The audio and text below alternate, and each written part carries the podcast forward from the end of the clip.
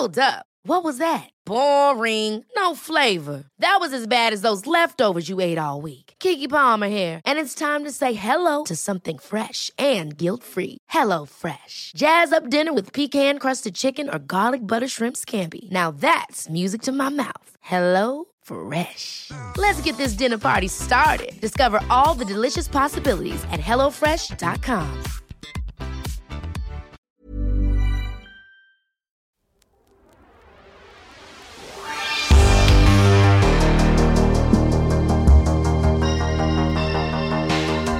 Also, meine Damen und Herren, Neffen und Nichten, Hater, Supporter, Leute, die uns am Herzen liegen, Leute, die uns scheißegal sind. Wir sind endlich am Start mit dem Videoland Podcast. Meine Wenigkeit kennen alle, mittlerweile wirklich jeder Einzelne hier in Deutschland. Davon bin ich überzeugt. Und meinen langjährigen Partner, das Superbrain, den Mann, den ich im Videoland kennengelernt habe, aber dazu kommen wir gleich nochmal. Einen großen Applaus für den legendären Superfunk, aka Michael Motherfucking Knight. Danke, danke, danke, danke. Das ist sehr, sehr, sehr nett. Äh, ich freue mich sehr, am Start zu sein und ähm, mal endlich über das zu reden, wovon ich wenig Ahnung habe. Mm. Das kennt man ja. Ja. Macht man immer am liebsten. Nee, verkauf dich mal nicht unterm Wert.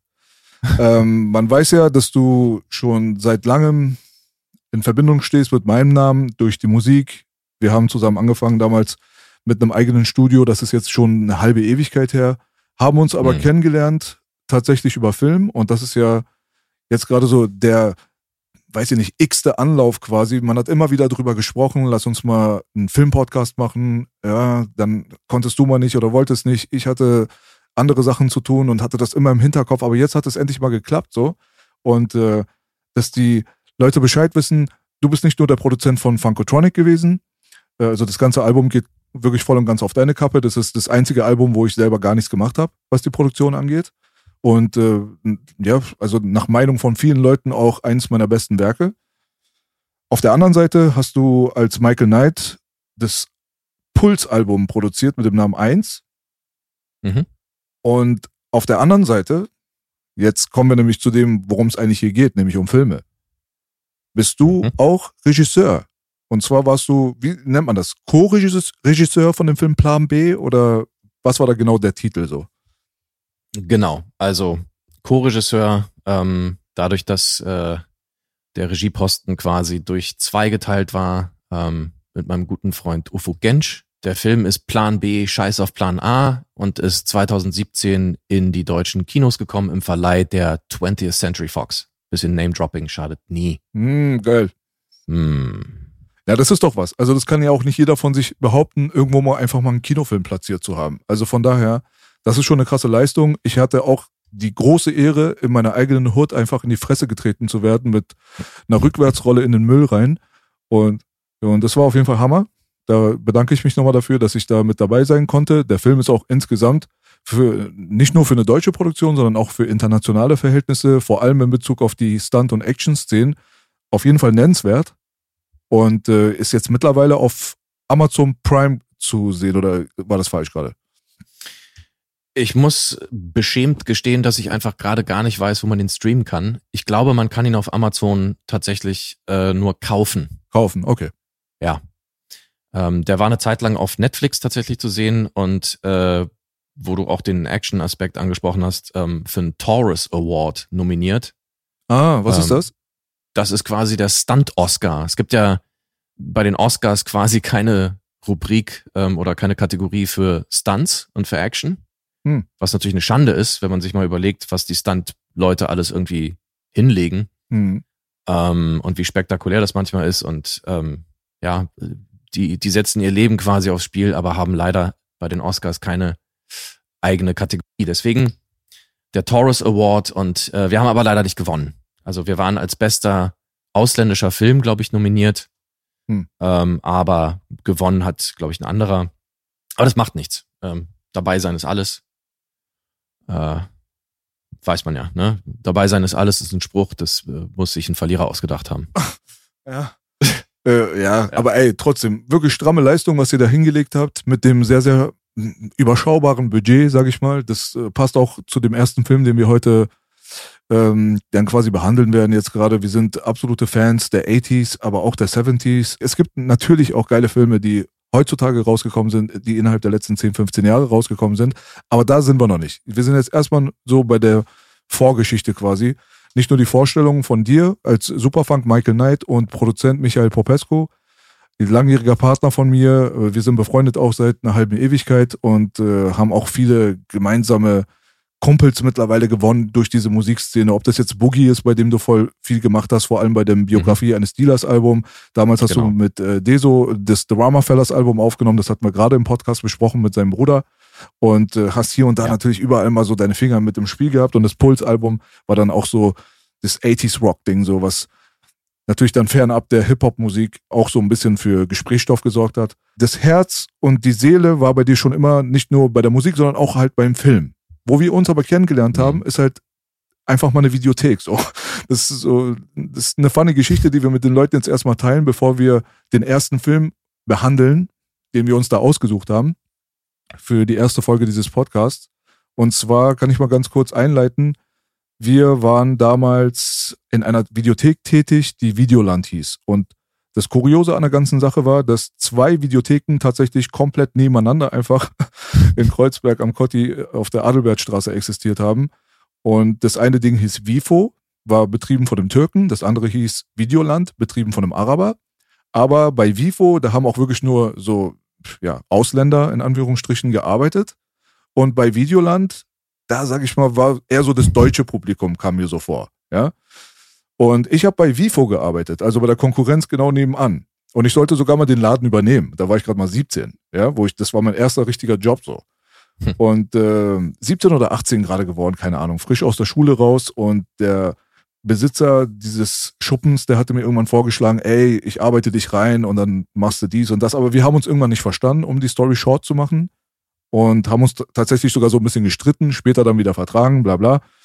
So habe ich dann quasi einfach einen neuen Job gesucht. Aber eigentlich war das so, dass ich immer wieder gekommen bin und geliehen habe im Videoland, in der Videothek, wo ich nicht gearbeitet ja. habe. Aber da hast du gearbeitet. Richtig. Da habe ich dann ähm, quasi einen Job angeboten bekommen, ähm, weil ich den Sohn des Besitzers kannte. Mhm. Und ähm, der hat mich gefragt, ob ich da nicht Bock hätte, da anzufangen. Ähm, die Situation vorher war, dass es da einen Pächter gegeben hatte, und dass der Besitzer dann quasi die Videothek wieder von dem Pächter übernommen hat und dann ein neues Team gesucht hat. Mhm. Ähm, ich sag mal, wir kennen den alten Pächter auch beide noch unter dem Namen Klausi Mausi.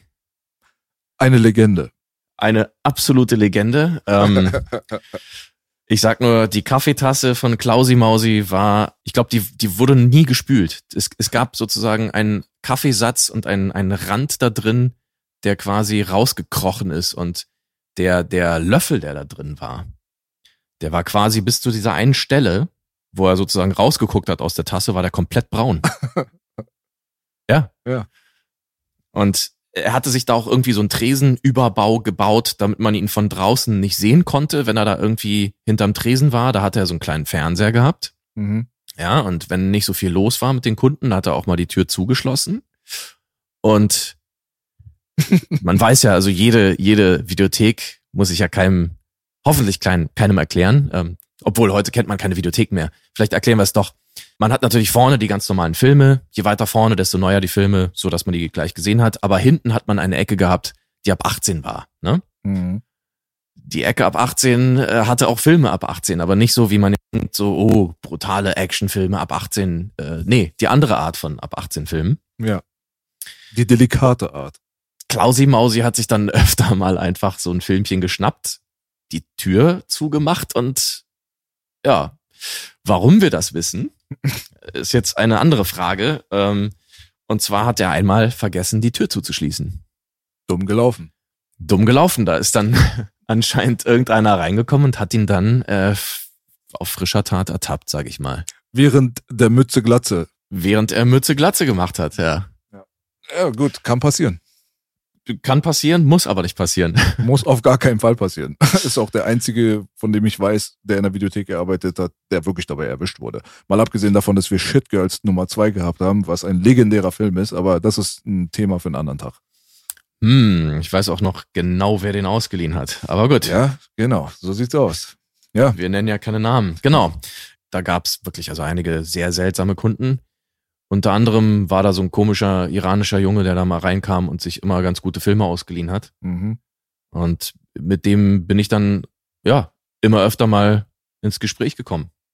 Bis Ja. ich dann rausgefunden habe, ja, macht so ein bisschen DJ und fängt gerade an, so ein bisschen selber Musik zu produzieren und hat er mir ein bisschen von Hip-Hop erzählt und alles das. Und dann habe ich ihm irgendwann auch erzählt, dass ich auch Musik mache.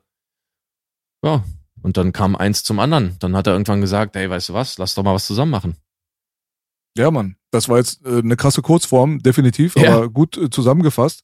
Es war wirklich so, dass ich dort reingekommen bin und mir Filme ausgeliehen habe, teilweise, weil ich einfach in meinen alten Laden nicht mehr rein wollte. Weil Mhm. die Stimmung war einfach nicht mehr gut zwischen mir und meinem Ex-Chef quasi. Mhm. Und äh, ich wollte trotzdem irgendwie die neuesten Filme sehen. Und dann bin ich reingekommen und wir haben uns immer wieder unterhalten. Damals hast du mir noch erzählt, dass du Bassist in einer Band warst, also Bass gespielt hast, die Bassgitarre. Und äh, deine Echt? Liebe, ja, wirklich. Also du warst da in irgendeiner Band unterwegs und meintest so, wir hatten irgendwie, keine Ahnung, einen Gig oder wie auch immer und du hast da die Bassgitarre gespielt. So. Ach so, das kann sein, ja. Einmal Ja. kurz. Ja, das kann sein. Also wie oft es jetzt war, weiß ich nicht. Und dann haben wir uns halt noch über Funkmusik und so weiter unterhalten und über die Ursprünge quasi, weil ich meine, ich habe West Coast Hip Hop gehört und das bestand aus Samples.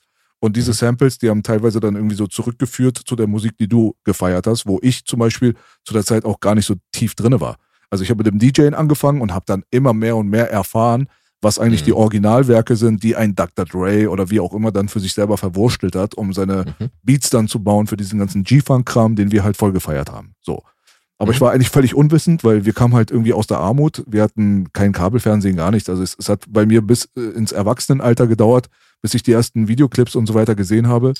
Und also die halt so was anderes waren außer Michael Jackson, Madonna und Brian Adams, so dieser Standardscheiß, so mehr oder weniger, Mhm. ja. Aber so dieser 80s Funk und die Ursprünge von Soul, R&B und was weiß ich nicht was, war mir alles nicht geläufig. Das musste ich mit den Jahren erst so lernen. Da warst du aber ein bisschen mehr schon drin Mhm. und hast da auch selber schon einiges gemacht. Und man muss dazu sagen, du spielst ja auch mehrere Instrumente. Also Mhm. du kannst Gitarre spielen, du kannst äh, Piano, jetzt nicht als Pianist so quasi, du bist jetzt äh, wahrscheinlich nicht wie Beethoven oder so, aber du kannst halt, was Nee. man immer auch braucht, um, um ein gutes Ergebnis zu erzielen, das hast du auf jeden Fall fachlich schon damals irgendwie drauf gehabt. Und du hast mir erzählt, dass du das halt mehr oder weniger so über deinen Vater übertragen bekommen hast, der ja auch selber Musiker war. Ja, genau. Ähm, ja, mein Vater war Pianist und ähm, ich bin dann natürlich in einem relativ musikalischen Haushalt ähm, groß geworden. Das hat mich natürlich geprägt von Anfang an. Ähm, ich habe irgendwann auch gemerkt, dass ich auch relativ früh schon Musik ein bisschen anders gehört habe als andere scheinbar, ähm, weil ich mich dann immer so ein bisschen auch an die einzelnen Instrumente so ein bisschen erinnern konnte. Ähm, also ich konnte immer sagen, okay, was, was spielt jetzt der Bass oder was spielt jetzt das Klavier oder sonst was ähm, habe ich ja später gemerkt, dass das irgendwie schon von Anfang an so war. Da scheine ich früh geprägt worden zu sein.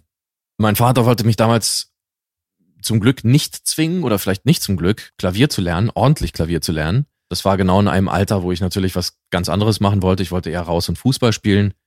Und es ist ein bisschen schade, dass er mich nicht gezwungen hat, aber er wollte mich natürlich auch nicht zwingen. Hm. Das ist andererseits natürlich wieder gut. Dementsprechend habe ich mir sehr vieles dann auch selbst beigebracht, aber natürlich dadurch, dass mein Vater auch Jazz gespielt hat und Klassik und alles Mögliche, bin ich schon relativ früh, relativ tief in Musiktheorie und so weiter eingestiegen, was mir, glaube ich, bis heute ganz gut hilft. Aber ja, gleichzeitig war es auch so, dass ich in West-Berlin quasi ähm, ja aufgewachsen bin und da gab es einen Sender, und zwar AFN, American Federal Network, glaube ich, war das. Die hatten einen Sendeplatz im RIAS, Radio im amerikanischen Sektor. Und innerhalb dieses Radiosenders gab es eine Sendung, die hieß The Juice. Hm. The Juice war einfach eine Sendung, die nur die neuesten Funk-Hits gespielt hat. Ja, also das mit der Musiktheorie, das kann ich bestätigen. Da ist der gute Superfunk auf jeden Fall super fit. Das Mm. ist definitiv auch, das ist sehr, sehr vom Vorteil auf jeden Fall, wenn man viele verschiedene Musikrichtungen dann auch anpeilt, weil Musik, also Hip-Hop-Musik ist relativ einfach gestrickt, aber für alles andere ist es schon sehr, sehr nützlich, da ein bisschen tiefer drinne zu sein. Und mehrere Musikinstrumente spielen zu können, das ist auch immer vom Vorteil. Deswegen, ist auch so viel entstanden um den guten Herrn herum, aber das könnt ihr auch dann selber mal abchecken. Ihr könnt ja mal die alten Sachen von uns irgendwie abchecken. Ihr könnt euch Funkotronic nochmal reinziehen, ihr könnt euch Biografie eines Dealers mal reinziehen. Klar, das Drama Fellas Album ist noch nie rausgekommen, aber Puls 1 ist rausgekommen. Das könnt ihr euch nochmal noch geben. Und wir werden innerhalb der nächsten Zeit immer mal wieder auch mal so einen kleinen Exkurs machen in diese Richtung, so, ja, mit Musik und äh, was man so mag und was man mal gemacht hat und bla bla. Aber heute soll es eigentlich um Film gehen. Genau.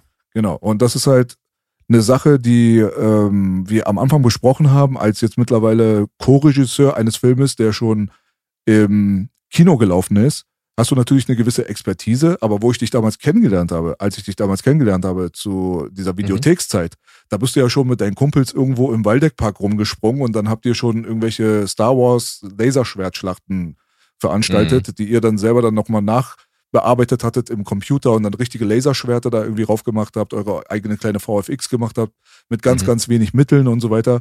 Du warst schon immer sehr, sehr interessiert an den Hintergrundgeschichten und kanntest dich halt auch gut aus mit den Jahreszahlen, Regisseure, Namen der Schauspieler und so weiter. Also Film war schon immer neben der Musik eine große Passion. Und irgendwann ist es dann halt natürlich dann auch so weit gekommen, dass mal der ein oder andere Videoclip entstanden ist, auch mal vom Onkel B, sowas wie zum Mhm. Beispiel Rot-Blau ist unter deiner Schirmherrschaft gelaufen, das hast du gedreht. Du äh, hast Genau. mit mir zusammen auch mal einen Werbeclip zum Beispiel gedreht für Milfcom oder so, für irgendwelche PC-Hersteller. Also Genau. Yo zum Beispiel von äh, MC Boogie und mir von dem New Jack-Album, was auf MTV Mhm. gelaufen ist, auch ein Video, was du gedreht hast. Ja, checkt das mal ab auf jeden Fall, dann könnt ihr euch so ein bisschen mit der Arbeit von Michael Popescu, aka Superfunk, aka Michael Knight, vertraut machen. Zum Abschluss nochmal, wir werden immer wieder in die Vergangenheit kommen.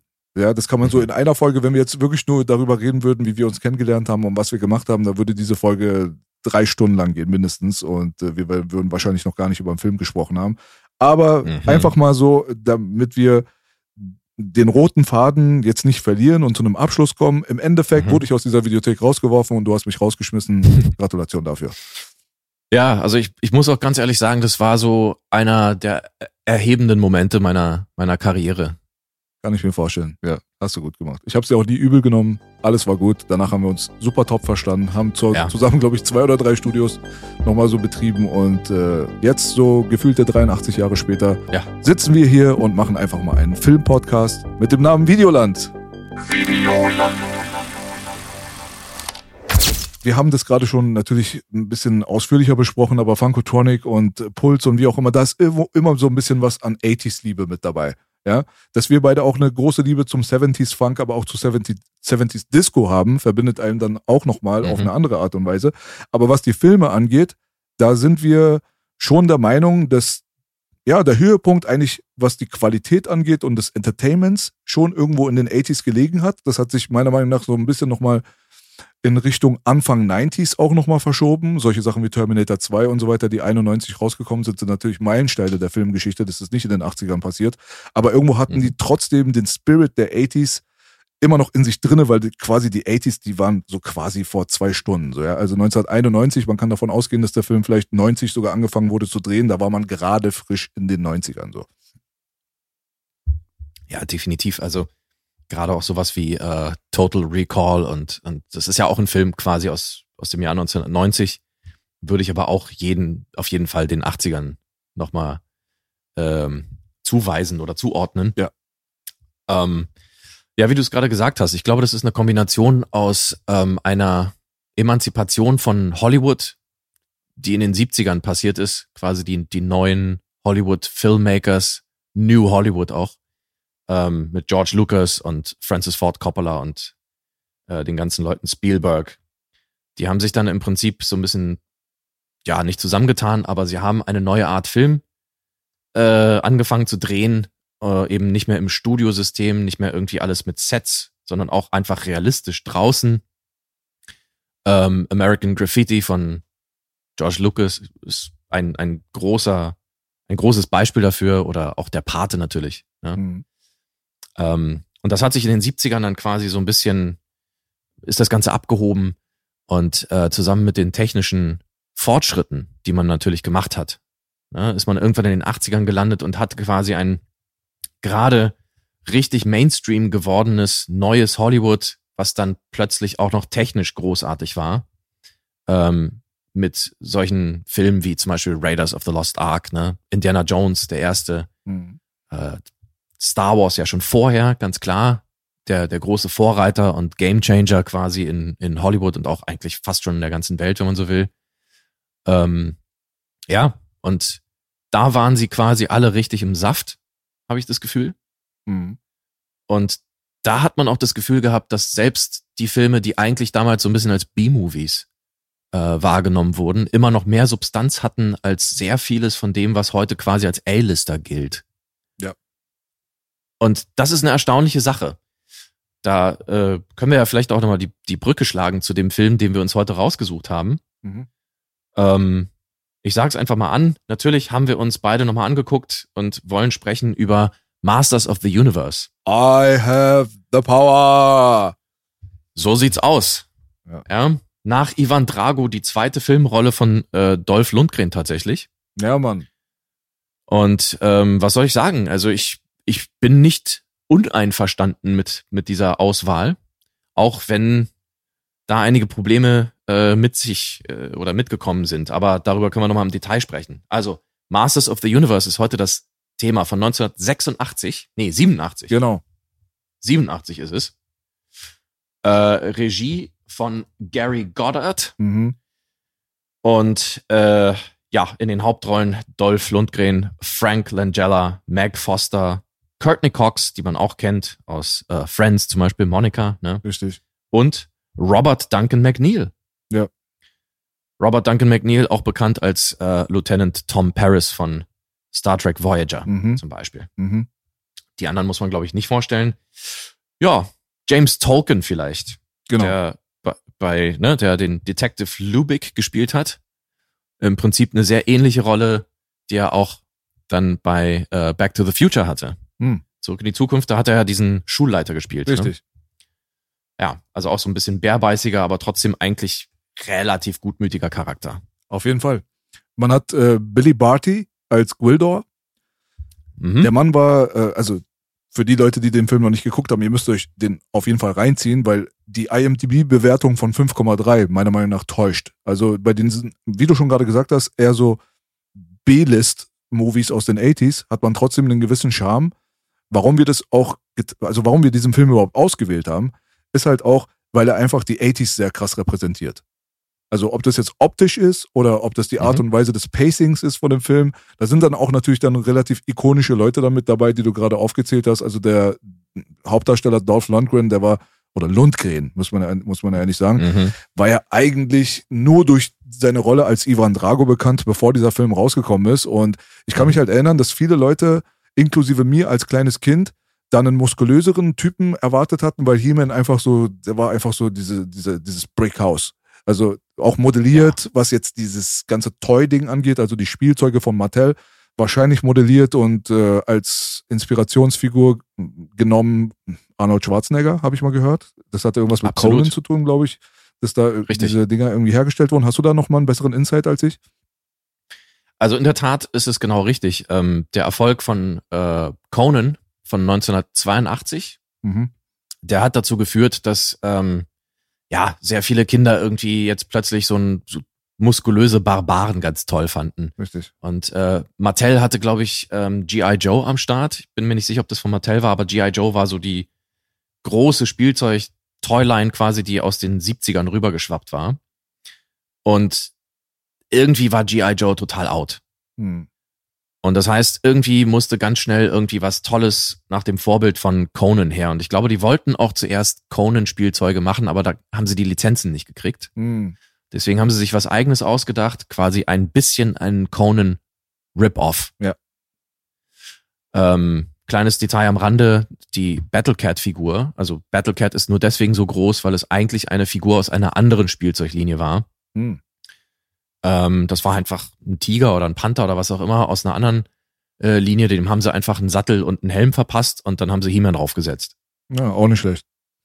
Kompletter Zufall, dass das überhaupt stattgefunden hat, aber äh, sehr schöner Zufall. Also insofern hast du genau recht. Ja. Ähm, also ich war damals ein bisschen enttäuscht. So wie viele Leute aus unserer Generation auch. Das ist, glaube ich, so ein Mhm. Film, bei diesem Masters of the Universe Film von 87 geht es, glaube ich, darum, auch so ein bisschen zu veranschaulichen, dass es Filme gab damals, die erstens gefloppt sind, Box-Office-mäßig. Mhm. Auf der anderen Seite die Vorlage oder die Vorstellung der Fanbase nicht erfüllt haben. Mhm. Und im Gegensatz zu Sachen, die heute aber rauskommen, die vielleicht ähnliche Probleme haben, wo die Leute sagen, das ist nicht nah genug am Originalmaterial oder wie auch immer, ist dieses Mhm. Ding aber sehr, sehr viel besser gealtert, meiner Meinung nach. Und ich habe mir mal so ein paar Gedanken darum gemacht, warum überhaupt? So, warum ist es so, Mhm. dass man jetzt im Jahr 2023, wie auch immer, dann seinen Nostalgiker bekommt, wenn man Masters of the Universe sich reinzieht, aber damals dann so relativ enttäuscht war. Also ich muss sagen, je öfter ich das Ding gesehen habe, desto cooler fand ich es auch in den 80s und in den 90s. Und dann habe ich mir das auch immer wieder gegeben und dann hatte ich diese Probleme des ersten Mals nicht. Es war eigentlich so mehr das, das erste Mal, man hat eine gewisse Vorstellung, man hat einfach mal diese Serie, die seit 82 oder 83 irgendwie international voll der Hit ist und alle kennen das und alle haben die Figuren zu Hause.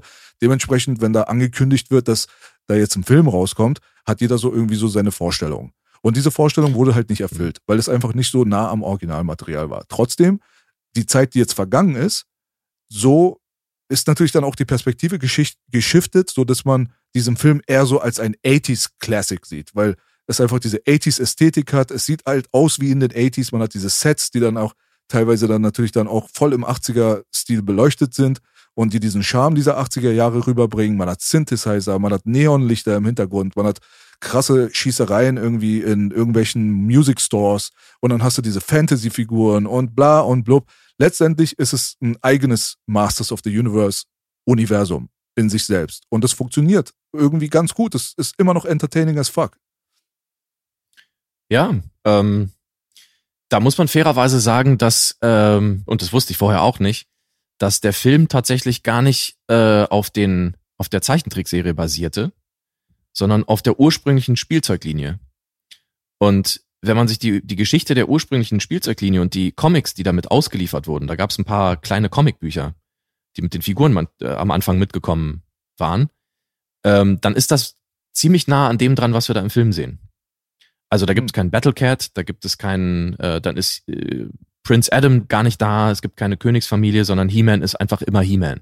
Mhm. Es gibt keine Verwandlung und so weiter und so fort. Und das wusste ich tatsächlich auch nicht. Ich war nämlich genauso enttäuscht.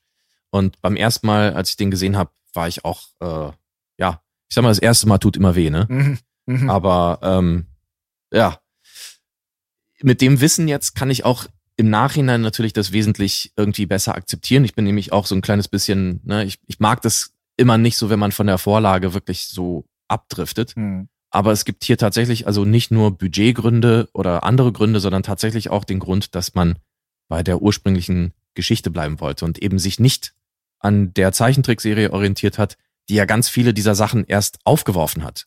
Mhm. Es kommen ja ganz viele Sachen, die wir heute quasi mit He-Man verbinden und mit den Masters of the Universe eben aus der Zeichentrickserie. Klar, ja. Also äh, klar, das ist auch ein Aspekt, der war mir nicht so geläufig. Ich weiß auf jeden Mhm. Fall, dass es mal irgendwie so ein kleines Heftchen gab, was äh, relativ ähnlich dem Filmmaterial war. Und äh, da gab es dann auch irgendwelche zusätzlichen Sachen, wie zum Beispiel Man at Arms, der im Grayskull dann eine amerikanische Fahne findet. Das soll dann, Genau. ja, das soll dann so ein bisschen verdeutlichen, dass eigentlich ähm, Erdauswanderer, die ihren Planeten verlassen haben, dann dieses Eternia besiedelt haben und so weiter, was natürlich auch eine interessante Sidequest ist, was im Film dann nicht vorkam. Aber ich Genau. glaube, darauf wolltest du gerade hinaus. Auf der anderen Seite hast du natürlich die Pro Budgetprobleme angesprochen und ich denke mal, das ist Ja. auch nochmal maßgeblich dafür, warum dieser Film so geworden ist, wie er geworden ist. Weil letztendlich hat Mattel, der Spielzeughersteller damals, soweit ich weiß, äh, 50-prozentige Beteiligung gehabt. Dadurch, dass sie 50 Prozent finanziert haben von dem Film, durften sie natürlich dann auch mitreden, was die Gestaltung dieses Mhm. Filmes angeht. Es war ein Canon-Film. Canon war kurz vor der Pleite. Kurze Zeit später, Mhm. glaube ich, mit dem letzten großen Film, in Anführungsstrichen, Van Damme's Cyborg, war dann auch Schluss für die Firma. Und zu der Zeit Mhm. gab es schon einen riesengroßen Struggle. Und wenn man sich dann überlegt, dass dort ein Eternia an und für sich einfach sehr, sehr kompliziert wäre zu gestalten, teilweise Figuren zum Beispiel wie ein riesengroßer sprechender Tiger oder ein Orko, der dann irgendwie schwebt, anstatt zu laufen und so weiter. Man hatte damals die digitalen Möglichkeiten nicht, man hatte keine CGI, nichts. Und äh, da musste man sich dann ein bisschen was einfallen lassen. Und so ist wahrscheinlich dieser Masters of the Universe Film auch so geworden, wie er geworden ist, weil es einfach Budgetgründe dafür gab. Ja, man muss sich auch vor allen Dingen mal ähm, vor Augen führen, was für, was für Filmrechte Canon damals hatte. Ähm, der eigentliche Plan war, ähm, tatsächlich einen Spider-Man-Film zu machen. Mhm. Äh, also Das ist völlig absurd, wenn man sich mal überlegt, was die für Rechte hatten. Äh, Spider-Man, Masters of the Universe und äh, Superman. Ja. Ja. Die haben dann quasi beschlossen, einfach dieses Riesenbudget, was sie für Spider-Man aufwenden wollten, weil das sollte ja quasi so der Durchbruch im äh, A-Lister-Game werden. Also in den hochbudgetierten Hollywood-Produktionen. Äh, und sie haben beschlossen, das Budget dann eher aufzuteilen, zu sagen, okay, die Hälfte nehmen wir für äh, Masters of the Universe und die andere Hälfte eben für Superman 4. Genau. Und mit den beiden Sure-Shots, so dachte man bei Canon natürlich, äh, kann man danach dann einen noch größeren Spider-Man-Film finanzieren, der dann sozusagen ne, noch, noch größer, noch erfolgreicher sein konnte. Ähm, aber wie du gerade schon gesagt hast, das ist leider nicht aufgegangen.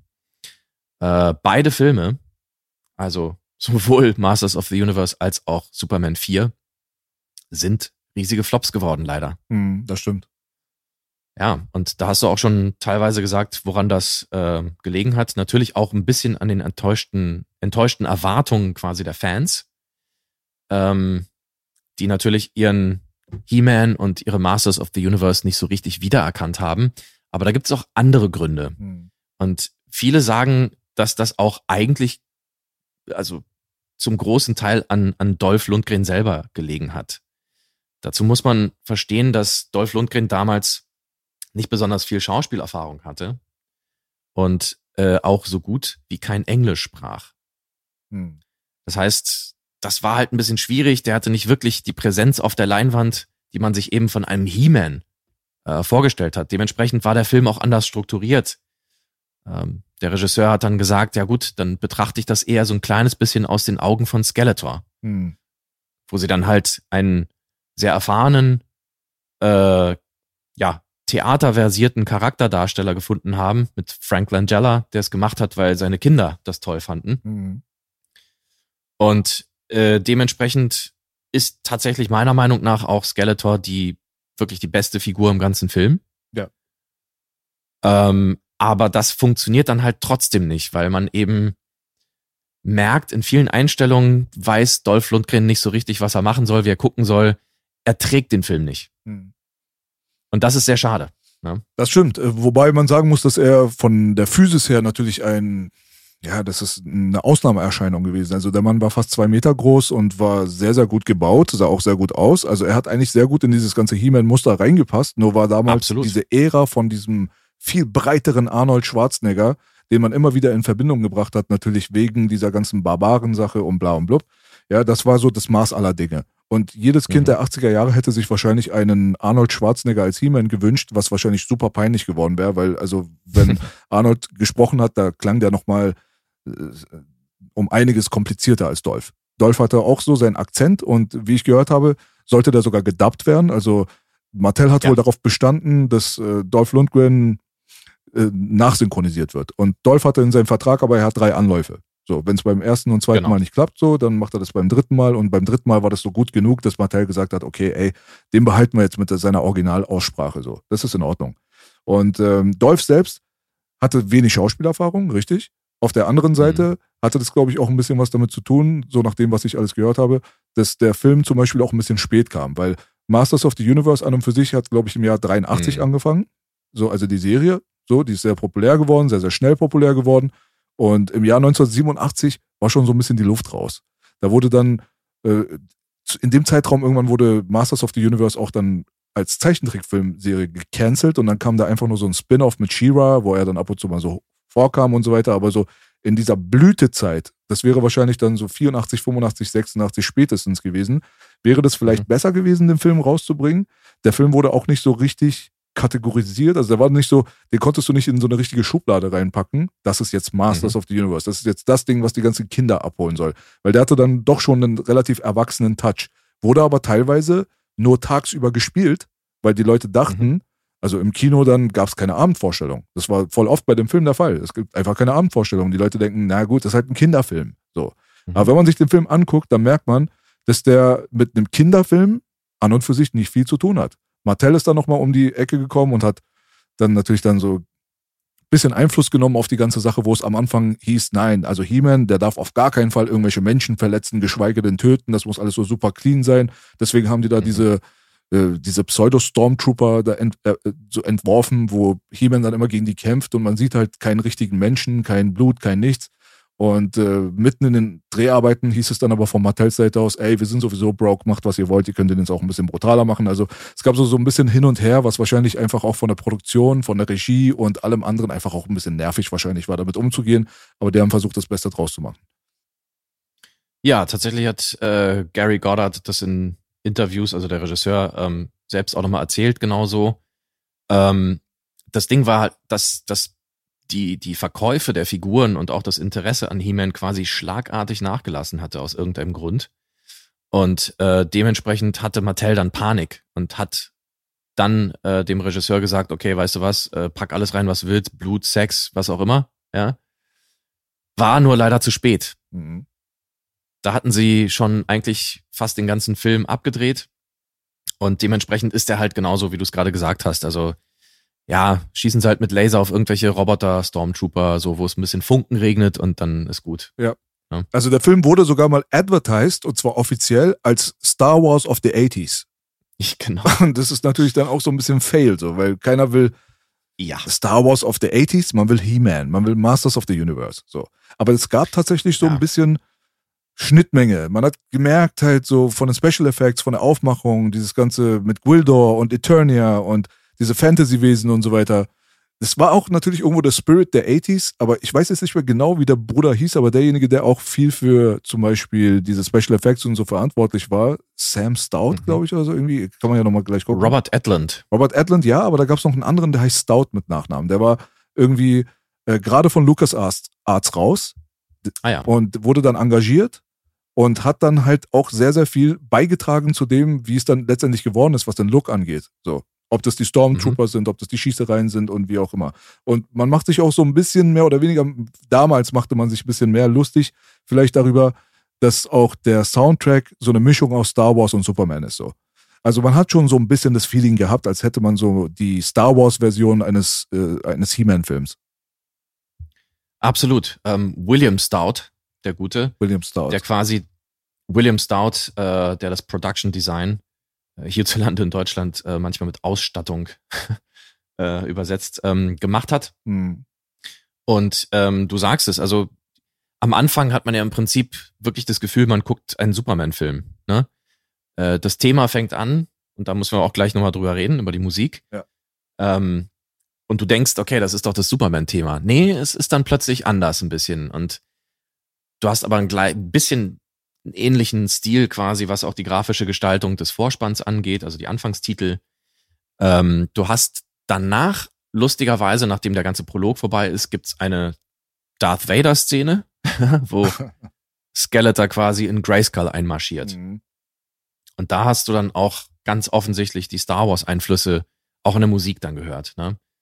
Aber ja, ähm, es ist ein bisschen schade, weil ich glaube, da waren einige sehr, sehr schöne Ideen da bei diesem Film, ähm, die auch nach wie vor zu sehen sind. Wie gesagt, also rein optisch und auch von den visuellen Effekten her ist das teilweise immer noch wirklich ansehnlich. Also mhm. da gibt's nicht viele Filme, die, sage ich mal, in dem Budgetbereich existieren aus der Zeit, die Effekte haben, die man sich heute eigentlich auch immer noch angucken kann.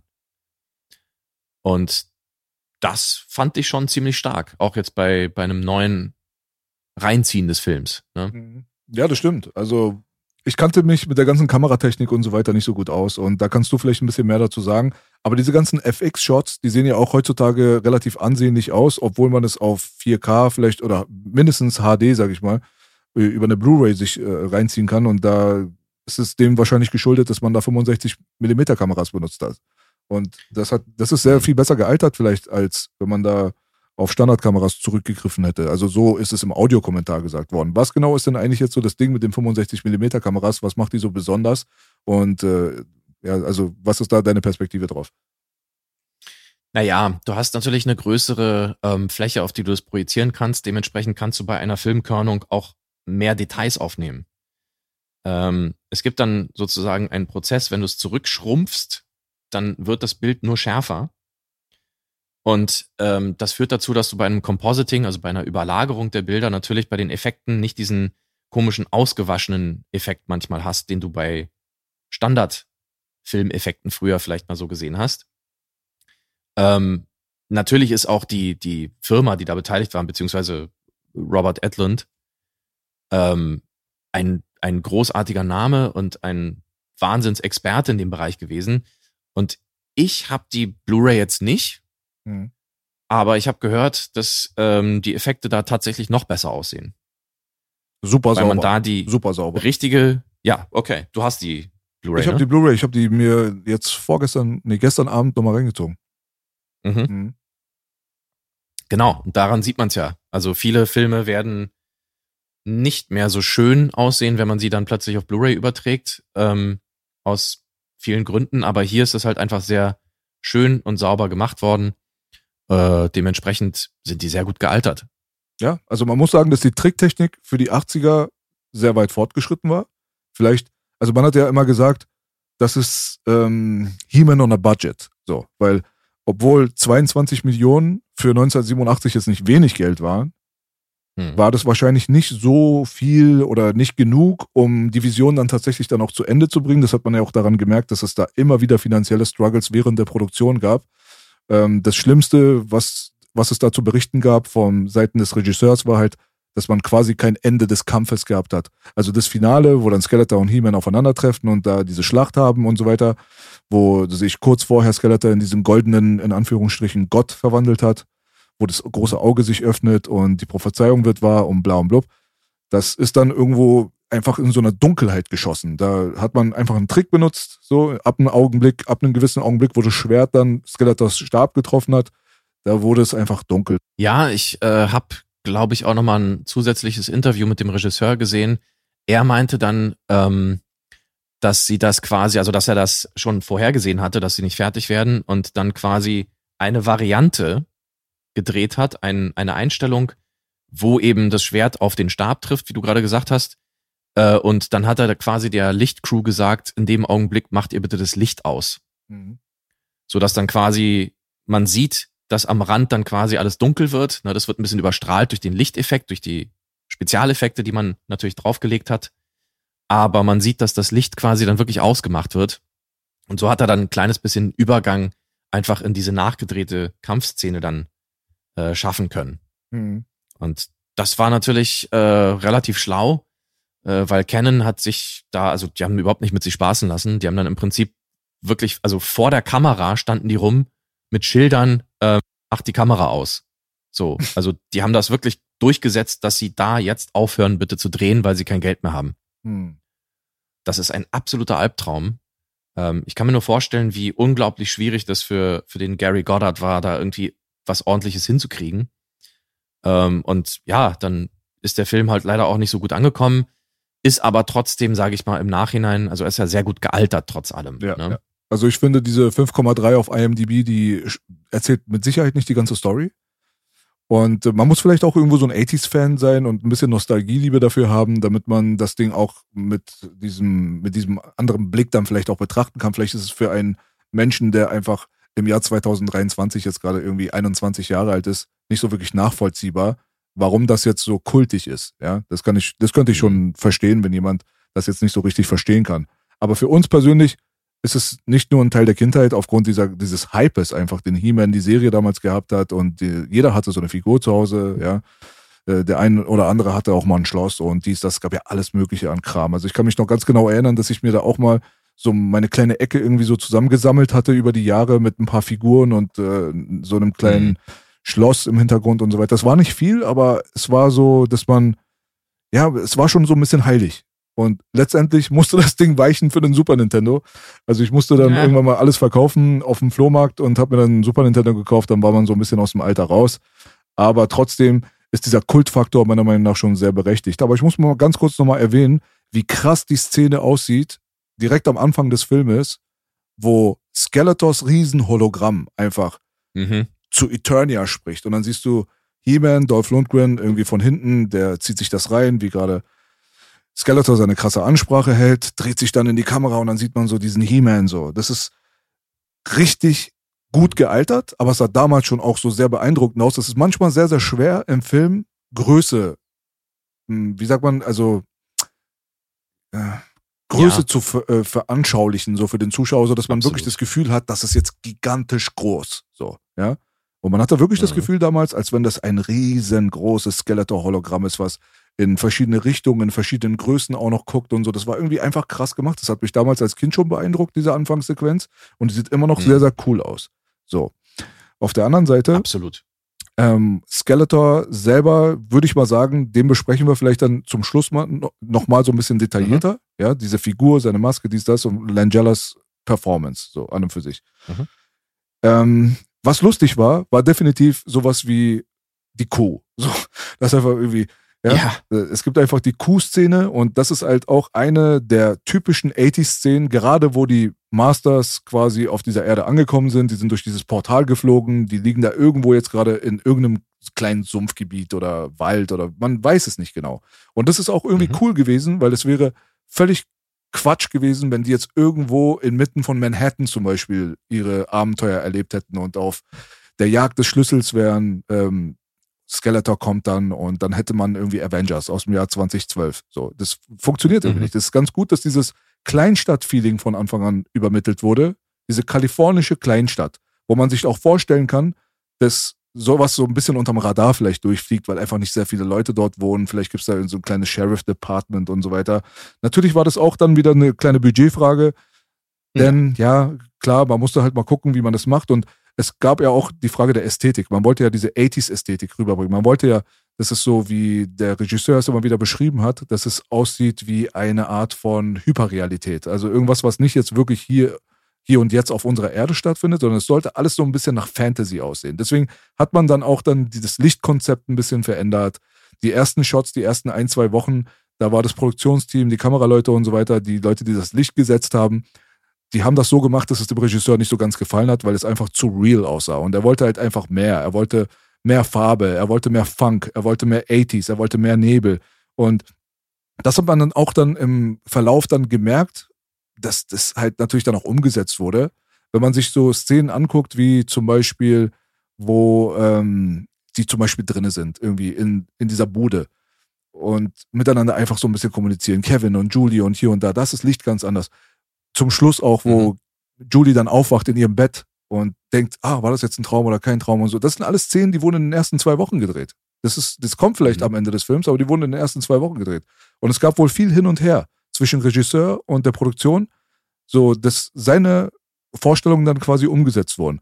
Und eine dieser Szenen, diese lustigen 80s-Szenen, einfach so, die auch den Charme den, der 80s so ein bisschen verkörpern, ist halt einfach, wo die da irgendwie ankommen. Wie gesagt, durch diese Zeit- und Raumgeschichte, durch dieses Wurmloch, die sind jetzt auf der Erde angekommen, die sind einfach mitten in so einem sumpfigen Waldgebiet und es ist einfach random Nebel überall, so. Völlig sinnlos, ja. So, das war, das war der 80s-Nebel, der war einfach immer da, ob es Sinn gemacht hat oder nicht. Aber der hat halt irgendwie so einen gewissen Charme versprüht und der hat einfach zu dieser Ära gehört. Und die denken Mhm. sich dann, oh, was kommt denn jetzt da? Wahrscheinlich ein riesengroßes Wesen, ein Feind, wie auch immer. Und dann ist es halt eine Kuh. Warum auch immer eine Kuh irgendwo im Wald halt rumsteht. So, das muss man sich halt selber mal fragen. Und das ist dann das, was die Sache so lustig gemacht hat, sind diese Verkettungen von Ereignissen, wo du dann einen Guildo hast, der auf einmal in diesem Gebüsch dann das erste Mal riecht, ah, da gibt's ja was zu essen. Und das siehst du so ein Cabrio, zwei, so ein Pärchen am Knutschen. Auf dem Rücksitz haben sie so ein Bucket voll mit Fried Chicken. Und der kleine Zwerg, der ist dann halt so im Gebüsch und schießt mit so einem Greifhaken und holt sich dann dieses Essen dann quasi ran. Und die anderen Masters sind immer noch im Gebüsch, kriegen natürlich dann auch mal so ein bisschen was von dem Essen ab. Die essen das und dann kommt wieder so ein Ding so, dass eigentlich, ja, die Eternians Vegetarier anscheinend sein müssten, weil keiner von denen irgendwie weiß, dass diese kleinen Sticks, wo das Essen drauf ist, keine Sticks sind, sondern Rippenknochen, ja. Wo dann Tila dann sagt, ah, was ist denn das? Außer Man at Arms. Außer Man at Arms, Ja. genau. Tila isst dann Ja. so die Rippchen und guckt sich dann so um und sagt so, warum machen diese Menschen oder die Erdbewohner, wie auch immer, das Essen auf diese kleinen Sticks? Und dann sagt dann Man at Arms von der Seite, das sind Rippenknochen. Und die ekelt sich dann. Und dann merkst du, dass Gwildor auch nicht weiß, was da los ist. Also Gwildor kennt es auch nicht, aber er findet es lecker. Also ist Man at Arms eigentlich so der Einzige, der jemals überhaupt schon mal so in, in Genuss des Fleischkonsums gekommen ist. Und diese Sachen, die machen die Sache halt einfach so ein bisschen charmant. Absolut. Ähm, wobei das natürlich interessant ist, dass, ähm, dass Tila überhaupt so naiv ist, das nicht irgendwie zu merken. Ich glaube, das würde man auch merken, wenn man kein Fleisch isst. Aber äh, für den Film funktioniert es natürlich. Und es soll natürlich zeigen, ähm, wie primitiv wir auf der Erde quasi noch sind im Vergleich zu Eternia. Ähm, was dann auch wiederum ein bisschen lustig ist, wenn man bedenkt, dass die auf Eternia halt auch teilweise noch mit Schwertern kämpfen und halbnackt rumrennen. ja. Aber äh, es ist ein Märchen, wie du schon gesagt hast, äh, das kauft man. Das normalerweise nerven mich solche Sachen wie zum Beispiel, warum sind auf der Straße niemals irgendwelche Menschen? Es gibt nicht einen einzigen Passanten in diesem ganzen Film fast. ja, ja gerade da, wo irgendwie dann mehr passiert am gegen Ende, ja, äh, es ist kein einziger Mensch da. Keiner guckt irgendwie mal aus dem Fenster oder so. Ja, man, das ist, ja, das ist alles komplett menschenleer, bis auf die Leute, die halt wirklich unmittelbar eben an der Handlung beteiligt sind. Ähm, aber wie gesagt, das ist ein Märchen, das kauft man. Das, das ist okay. Ja. ja und dementsprechend kann es auch einfach ein bisschen märchenhafter aussehen. Und das war in den, in den 80ern halt einfach wirklich also ein, ein besonderer Faktor. Ich glaube, ich habe noch nie so märchenhafte Anblicke gehabt wie in diesen Filmen von damals. Hm, das stimmt. Ja. Ja. ja. Ob, ob das jetzt irgendwie an dem Filmmaterial gelegen hat, auch an den Lichtern und auch ein bisschen an der Fähigkeit, logischerweise, der äh, Leute, die daran gearbeitet haben. Wenn ich da jetzt an, wenn ich kurz das mal einwerfen kann, ähm, an äh, Ridley Scotts, äh, oh Gott, jetzt, wie hieß denn der Film nochmal? Mit Tom Cruise. Ridley Scott. Ja, Ridley Scott, sein Märchenfilm. Ach so, Legende. Legende natürlich. Mhm. Wenn man an den denkt, wie der aussah. Ja, Mann. Unglaublich. Das ist das Paradebeispiel, also, hast du gerade genannt. Absolut. Das ist, ich habe noch nie vorher und auch danach nicht mehr so einen Film gesehen, der so aussah. Aber insgesamt kann man da trotzdem sagen, tendenziell kam das schon alles sehr stark so in die Richtung, wenn es um Fantasy und um Science Fiction oder auch manchmal um Horror ging. Mhm, ja. Das stimmt. Aber egal, mal wieder zurück zu unserem Film. Ja, ganz kurz, ähm, das, was du gerade angesprochen ja. hattest mit der Technisierung quasi, also mit dem technologischen Fortschritt des Planeten mhm. Eternia.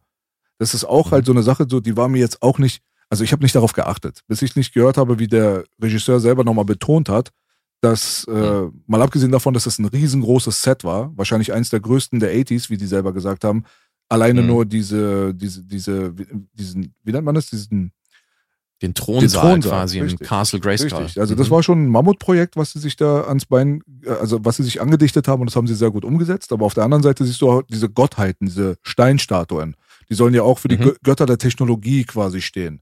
Und das war halt auch so ein Ding, wo man so ein bisschen, ja, also das, das alte He-Man-Ding, also das aus der Serie selbst. Das war so eine mhm. Vermischung aus eher mittelalterlichem mit Technologie. Mhm. Also diese Burgen und so weiter, die sahen jetzt nicht so super Hightech aus, sondern es hatte eher so dieses Medieval-Feeling so. Und mhm. äh, bei dem neuen Film hast du dann diese Götter der Technologie, die sollen halt auch so sehr technologiezentriert sein und die Story wurde auch sehr technologiezentriert erzählt. Wenn man sich alleine diesen kosmischen Schlüssel anguckt, das ist ja auch ja, schon ja. an und für sich schon ein starkes Stück Technologie, auch für die Film, ähm, für die, für die Ära des Films in den 80s. Da hat man sich sehr viel Mühe gegeben. Also ich finde, das sieht immer noch richtig krass aus. Das ist cool designt, ja. Mhm. Und was mir nie aufgefallen war, natürlich, es geht ja um den kosmischen Schlüssel und es geht um Schallwellen und äh, dadurch werden Portale geöffnet und so weiter. Dazu kommen wir dann später auch nochmal mit den Synthes und bla, bla aber der Schlüssel selber besteht ja eigentlich aus ganz vielen Stimmgabeln, die sich alle in eine mhm. gewisse Richtung drehen. Manche drehen nach links, manche nach rechts. Dieses Device, das wird gedrückt, das hat einen geilen roten Knopf in der Mitte, es hat mehrere Knöpfe an der Seite und dann geht es auf und dann dreht es sich und dann gibt's da so eine geile Melodie, die da jedes Mal kommt und dann gibt's da so ein Prisma in der Luft und so weiter. Das hatte einfach Charme, es hatte einfach Flavor so. Du bist da voll drauf eingestiegen. Der Schlüssel selber an und für sich ist schon ein Highlight des Films, finde ich. Absolut, absolut. Du sagst es. Und ähm, allein, dass man wenn man da auf Knöpfe gedrückt hat, dann plötzlich irgendwelche Sounds gehört hat, irgendwelche Töne. Ja. Ja. Allein das war schon eine ganz charmante Idee, damit sie auch, ähm, ja, damit es auch plausibel war, dass er das erstmal für einen japanischen Synthesizer gehalten hat. Richtig. So ein abgefahrenes Design halt. Äh, interessant natürlich auch die Idee, dass ähm, tatsächlich Schallwellen oder Ton äh, irgendwas mit, mit Wurmlöchern zu tun hat, wenn man mal bedenkt, dass natürlich im Weltraum Schallwellen gar nicht möglich sind und genau das nur in einem Medium geht. Aber völlig egal, da kommt der Physiker wieder mir durch. Ja, was viele Leute ja nicht wissen. Du hast den Scheiß studiert. Ich habe den Scheiß studiert. Ich wollte zuerst tatsächlich äh, an der DFFB Regie und Kamera studieren, aber bin abgelehnt worden. Ich bin, ich bin ein Filmschool Reject. Ja. ja. Da sind viele gute Sachen draus entstanden aus diesen Rejects. ja, ich bin mittlerweile auch ganz froh, wenn ich mir angucke, was für, was für Filme diese Leute machen, die da irgendwie äh, ihre Abschlüsse machen. Äh, ja, egal. Aber das ist ein anderes Thema, vielleicht für ein anderes Mal. Ja, aber sag mal ganz kurz, wie lange hast du Physik Ja. studiert? Wie viele Semester? äh, das ist eine gute Frage. Ich glaube zwölf. wow. Ja. Ja, ja. Es wurde am Schluss immer ein bisschen weniger. Ich habe äh, nicht abgeschlossen danach. Mhm. Also ich, ich habe abgebrochen, weil ich dann einfach gemerkt habe, also ähm, ich kann mir nicht vorstellen, dieser Umgebung zu arbeiten tatsächlich. Mhm. Auch wenn es damals schon ähm, hieß, ja gut, Einstiegsgehalt für einen Diplomphysiker 6.000 Euro im Monat, gar keine Seltenheit. Hm. Ähm, ja, das ist der einzige Aspekt, den ich ein bisschen bedauere. Ja. Aber es hat mich dann einfach doch, ja, das Talent quälte mich. Hm. Und deswegen bin ich dann einfach in die Musik- und Filmwelt gegangen, Ja, Mann. wo ich auch immer noch unterwegs bin. Das ist, das war die Entscheidung damals. Aber es hat mir natürlich ein bisschen geholfen, ist klar. Ähm, Physik, das hilft einem überall, aber auch gerade wenn man natürlich in einem Musikstudio zum Beispiel irgendwelche Geräte oder sowas verstehen möchte, dann geht das ein bisschen schneller. Hm. Oder auch Kameras oder irgendwelche Prozesse im Film oder ne, das, das hat einem dann doch ein bisschen geholfen. Auf jeden Fall. Aber ja, deswegen, wenn ich manchmal solche Sachen einwerfe, dann hat das genau den Hintergrund. Ähm, manchmal ist es auch ganz interessant, vielleicht mal zu gucken, ist denn das überhaupt realistisch, was man da sieht. Jetzt in dem Fall Masters of the Universe, da können wir gleich aufhören damit, weil wir wissen ja, dass es ein Märchen ist, Mhm. ja. Aber es gibt auch andere Filme, da kann man ja irgendwann mal schauen, ob man dieses Hintergrundwissen mal anbringen kann. Absolut. Man muss dazu sagen, dass diese Sets, auch dieser Music Store an und für sich, das sah einfach so unfassbar 80s aus. Und das müsste man auch nochmal erwähnen als eine der wirklich spektakuläreren 80s Schießereiszenen so insgesamt, weil einfach wahrscheinlich 50, 60.000 Dollar an Musikequipment einfach zerstört worden da drinnen, wo jeder, der heutzutage so wie wir so enthusiastisch ist und äh, man guckt so, ah, was gibt's denn da für Synthesizer, was lag denn da so rum von Sequential Mhm. Circuits, da direkt, wo er dann Oh reinkommt, Gott, ja. ja. und dann lag da von äh, irgendwie Hohner Sa Sachen rum, unendlich viele Gitarren, Synthesizer, E-Pianos, was auch immer. Ja, Und ein Eddie Van Halen Drumset. und ein Eddie Van Halen Drumset ist ja unfassbar. Ja. Und das wurde einfach in dieser ganzen Schießerei völlig in die Hölle gejagt. Da hat mir das Herz geblutet. Ja, also heutzutage noch viel mehr als damals, weil eines Mhm. dieser Geräte, nur ein einziger von denen, kostet mittlerweile zwischen 5.000 und 10.000 Euro auf Ebay, wenn man den im guten Zustand findet. Ne? So. Mhm. Ob das jetzt ein Profit ist oder was auch immer das war, das war wahrscheinlich ein Profit 5 oder ein, was auch immer, das ist jetzt Nerd Talk. Aber es wurde sehr, Ja. sehr viel zerstört dort drinne.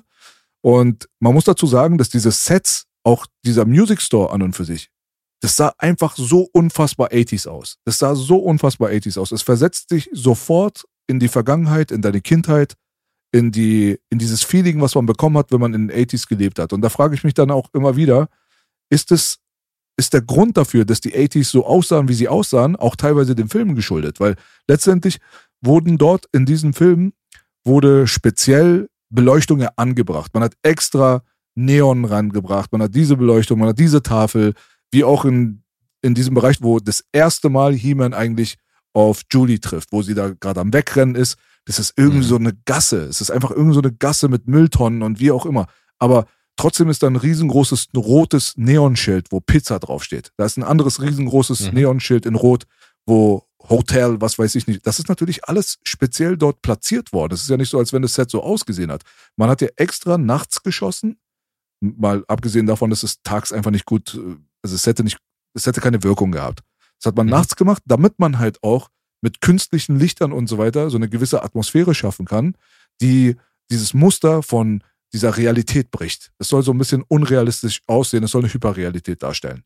Und das hat man Mhm. natürlich mit der Beleuchtung hinbekommen. Und diese Beleuchtung mit ein bisschen Nebel und so weiter, das ist halt das, was die Filmemacher äh, beabsichtigt installiert haben, um einen gewissen Look zu kreieren. Aber dieser gewisse Look, der wurde durch die Filme und so weiter und auch durch die Videoclips von damals, wo das immer wieder als Technik quasi benutzt wurde, hat es, wurde es zum Stilmittel der 80er Jahre quasi und hat dann auch in die reale Welt dann irgendwie so ein bisschen ähm, reingefunden wo dann Leute, die einfach einen Laden aufgemacht haben, sich natürlich dann an diesen optischen Beispielen dann auch ein Beispiel, also die haben sich ein Beispiel daran genommen, haben dann gesagt, ey, weißt du was, ich habe hier auch eine Neontafel. Und irgendwann, ab den Mitte 80s, spätestens im Jahr 87, sah dann teilweise die Welt auch teilweise dann so ein bisschen so aus. So, da brauchtest du dann auch nicht mehr irgendwie großartig viel zu installieren. Man sieht Filme von 87, 88, 89 und so weiter, wo man einfach Shots hat, die random durch irgendeine Stadt gehen aber es sieht trotzdem in dieser Stadt jetzt auf einmal so aus. Also die 80s sahen tatsächlich irgendwann auch real life irgendwie so aus, wie man es aus den, aus den Filmen kennt. Ja, absolut. Also ich vermute mal auch, dass natürlich das sich irgendwie gegenseitig ein bisschen befruchtet hat. Du hast natürlich die Realität, die dann abgebildet wurde und ein bisschen überspitzt, überhöht wurde von den Filmemachern und auch den, den äh, Musikvideomachern. Ne? Ja. Wobei das bei den Musikvideos natürlich immer noch ein kleines bisschen ne, ein Zacken schärfer war immer. Ja. Ähm, und du hast natürlich genau den Effekt auch gehabt, den du gerade beschrieben hast. Natürlich, äh, wenn man einen Film toll fand, naja, dann will man halt auch irgendwie so aussehen. Also ob das jetzt Mode ist oder irgendwie Möbel, Ausstattung, irgendwie in einer Bar, sich ja, irgendwelche Zeichen, irgendwelche ja, Schilder hinhängt oder was auch immer.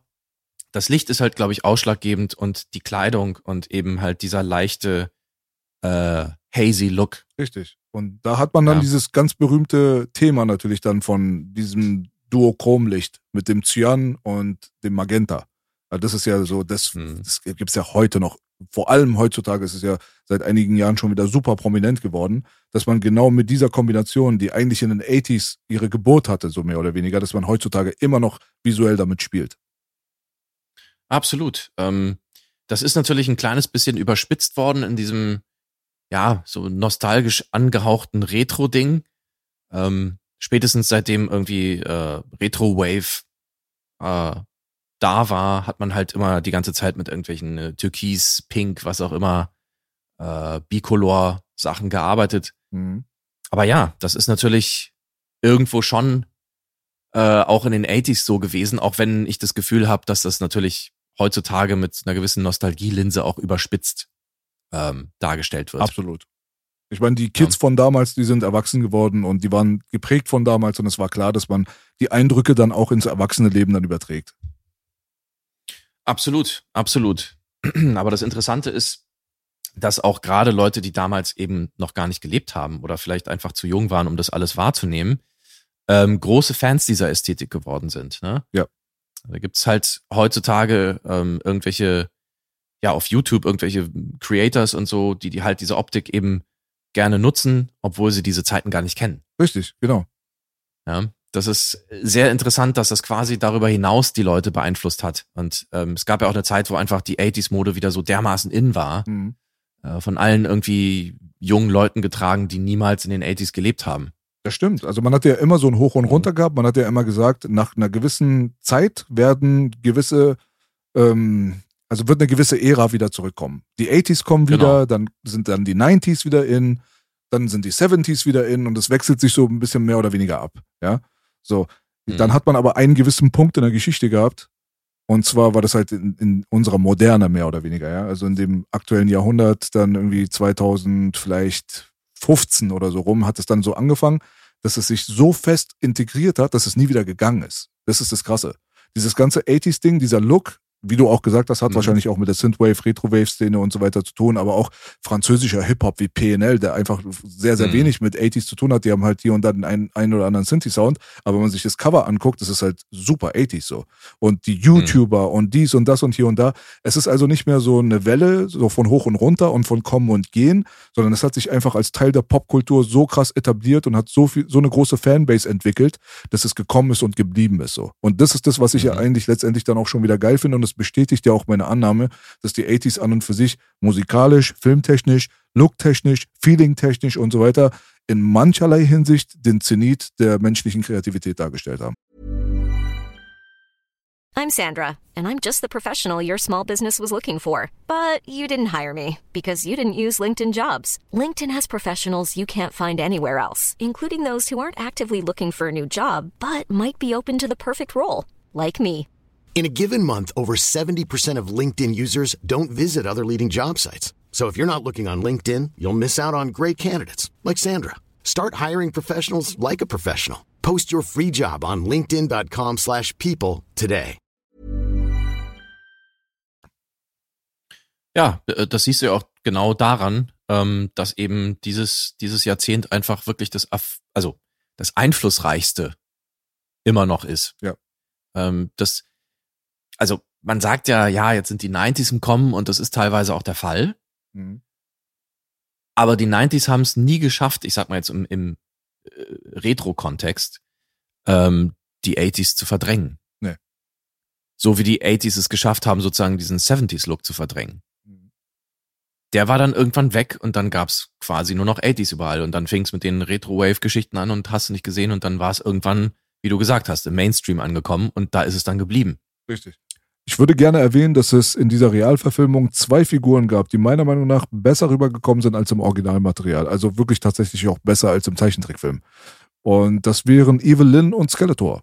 Es gibt ja diese bekannte Szene, wo der kosmische Schlüssel in die Hände der Bösen fällt. Ähm, es ging darum, dass Evelyn als Shapeshifter quasi die Form der Mutter eingenommen hat und eine Genau. sehr intelligent gelöste Szene einfach, wo man eigentlich sie, irgendwelche VFX benutzen wollte, laut Regisseur, um das zu verdeutlichen, dass die Mutter wieder zu Evelyn morpht. So. Weil Mhm. sie ist ja diejenige, die dort auftaucht in Form der Mutter und sagt, ey, bitte bring mir den Schlüssel, ich brauche den unbedingt. Und die Tochter, die dann natürlich absolut äh, hin und weg ist, weil ihre tote Mutter auf einmal vor ihr steht und sie hat sie geliebt und sie ist nie über diesen Verlust hinweggekommen, ist dann so verblendet von dieser Situation, dass sie tatsächlich dann zurückgeht während dieser Schießerei, die dort in diesem Music Store abgeht und äh, den den Vorteil hat gerade, dass sich da die Protagonisten untereinander so ein bisschen streiten. Und da kann sie halt so ein bisschen so an denen vorbei, den kosmischen Sch- Schlüssel stibitzen und, und rausrennen in Richtung der vermeintlichen Mutter. Ja, ist natürlich nicht ihre Mutter, es ist Evelyn mit ihrer List. Und sie fällt darauf, äh, darauf rein, übergibt den Schlüssel, sie umarmen sich, dann wird geschnitten und dann sieht man, dass es nicht die Mutter ist, es ist Evelyn und dann ist Judy natürlich super entsetzt und man sieht diese teuflischen blauen Augen von dieser Frau, die wirklich perfekt gecastet wurde, einfach für diese Rolle. Sie bekommt Mhm. den kosmischen Schlüssel, ähm, triumphal, dreht sie sich um, geht zurück und kann ihrem Chef Skeletor das Ding jetzt übergeben. Richtig. Ähm, ich habe dazu eine ketzerische Frage. Äh, wenn Evelyn ein Shapeshifter ist, warum ist sie dann nicht in der Form von He-Man einfach da reingegangen und hat sich den Schlüssel genommen? Ja, vielleicht wäre dann He-Man auf He-Man getroffen. Ja. Ja. Das wäre schnell aufgeflogen. War doch eigentlich ganz schlau von ihr, die Mutter zu spielen. Obwohl natürlich relativ un unrealistisch, dass man jetzt denkt, die tote Mutter steht jetzt da vor der Tür mit einem 80s-Nebel und einem blauen Licht im Hintergrund. Aber das ist halt ein Märchen, wie du gesagt hast. Aber es hat trotzdem funktioniert. Ja. Ja, also ich habe mich tatsächlich schon gefragt, irgendwie, okay, woher weiß Evelyn eigentlich diese ganzen Details, die die Mutter wissen muss? Mhm. Und wieso ist sie nicht einfach direkt in Form von entweder Tila oder Man at Arms oder He-Man da reinmarschiert, ganz schnell? Das kann in zehn Sekunden, fünf Sekunden sein. Äh, sagen, okay, hier, ich nehme den Schlüssel, bleibt hier kurz, äh, ich komme gleich und hole euch, so nach dem Motto. Und dann hätte sie den auch gehabt. Ja, ja, klar. Aber ich glaube, So hat sie halt Mhm. darauf spekulieren müssen, dass quasi Julie drauf reinfällt, weißt Mhm. du? Aber es war natürlich für den Plot und für die Figurenentwicklung, dass man nochmal zeigt, oh ja, sie vermisst ihre Mutter und so. Ne? Genau, das ist auch ein Kritikpunkt von vielen Leuten, die auch gesagt Klar. haben, irgendwie, ey, wir wollten Masters of the Universe und nicht Julie vermisst ihre Eltern of the Universe oder so, weißt du? Richtig. So. Aber ey, das hat funktioniert, das war eine coole Szene, die ist völlig im Kopf hängen geblieben, so, weißt du? So diese, Mhm. die, diese Hinterlist einfach von Evelyn, das war einfach filmisch gut gemacht und es hat einfach insgesamt, hat es sich nicht als ein Fremdkörper im Drehbuch angefühlt. Das war, das war in Ordnung, man hat's gekauft. Ich hätte mir halt einfach noch ein bisschen mehr gewünscht, dass man diesen Aspekt auch ein bisschen eingeführt hätte. Also vielleicht nicht eingeführt, sondern zumindest vielleicht noch ein paar Mal gesehen hätte, dass sie diese, diese Fähigkeit vielleicht mal einsetzt oder so. Hm. Ähm, aber ja, das, das ist alles äh, ja, Arschlochkritik, wie man immer so schön sagt. Ähm, ist ja schön, dass sie es einmal gemacht hat. Einführen und Arschloch. Ja, okay. Ja, ich, ich meine, ganz ehrlich, ne? Wir sind hier in einem Klausi-Mausi Mütze-Glatze-Podcast. Richtig, ja, das Zäpfchenprinzip. Ab dem Punkt, war das dann so, dass die Ankunft dann quasi auf die Erde dann vorbereitet wurde von Skeletor und seiner Armee. Ne? Richtig. So. Und das ist auch nochmal so ein ganz spektakulärer Punkt des Filmes, finde ich. Also diese Ankunft von Skeletor, die war damals auch natürlich aufgrund der Untermalung von Bill Conti, darauf wirst du dann später nochmal zu sprechen kommen im Detail wahrscheinlich, aber Mhm. die, der Soundtrack an und für sich hat halt einfach sehr, sehr viel von der Atmosphäre ausgemacht. Und wo Skeletor und seine Schergen dort auf dem Planeten Erde angekommen sind, hatte man wirklich das Gefühl so, ah, okay, diese Motherfuckers, die sind wirklich da. Das ist riesengroße Schiff, so, erstmal handgefertigt. Also damals gab es keine Computeranimation oder wie auch immer. Das Ding war einfach gebaut so.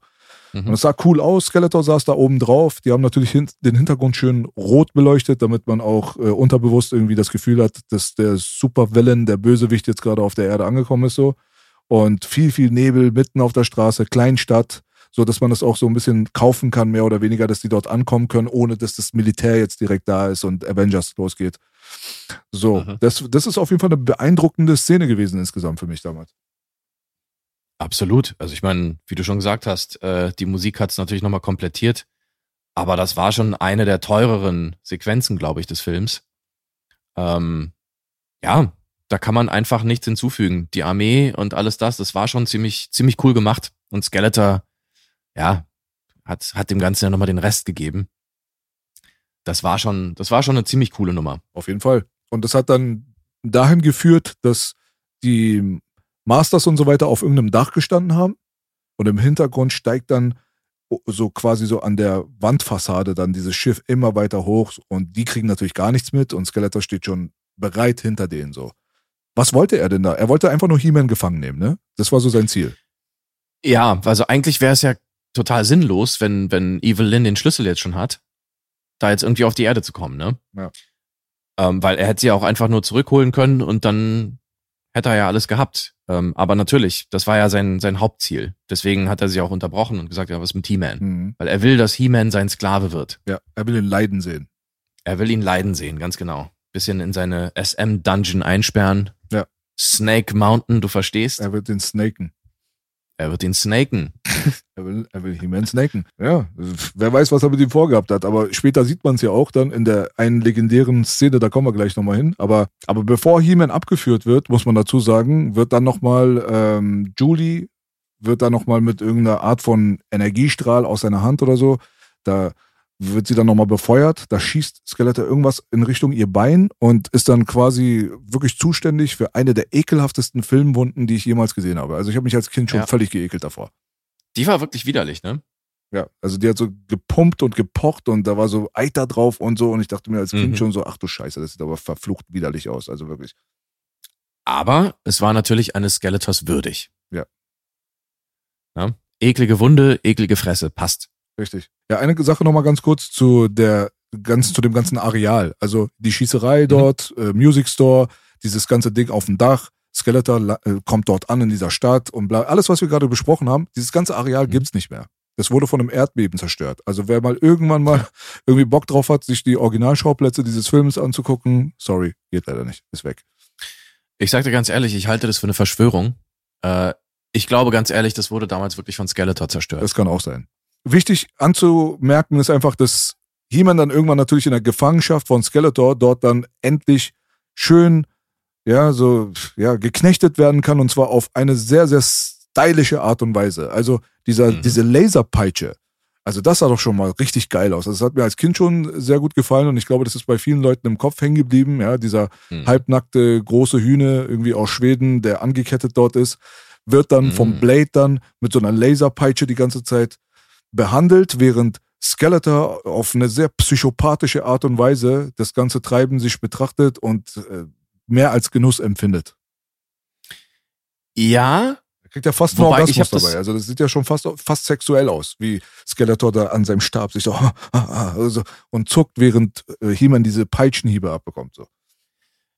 einerseits ja, ich habe das aber tatsächlich auch ein kleines bisschen so interpretiert, dass er fast schon mitleidet. Okay. lustigerweise. Ähm, weil ich nämlich diese, diese, also ich habe mich mit Masters of the Universe und auch dieser Story Bible, die quasi der, der Toyline zugrunde liegt, ein bisschen beschäftigt. Mhm. Ähm, und es ist ein kleines bisschen so, dass, dass Skeletor und He-Man ja quasi zwei Seiten einer Medaille fast schon sind. Da hast du recht, absolut. Ja, und ich habe das ein kleines bisschen so interpretiert, als würde er in seiner Genugtuung trotzdem ein kleines bisschen mitleiden mit ihm. Weil er sagt ja dann auch irgendwann genug. Irgendwie sind und die unterbricht das Ganze. Irgendwie sind die connected. Irgendwie. Du hast recht. Ja. Ja. Also dieses ganze Gut gegen Böse, selbstverständlich. Das muss man jetzt nicht nochmal ansprechen, so, ja. Also die roten äh, Laser sind immer die Bösen und die blauen oder die grünen sind die Guten.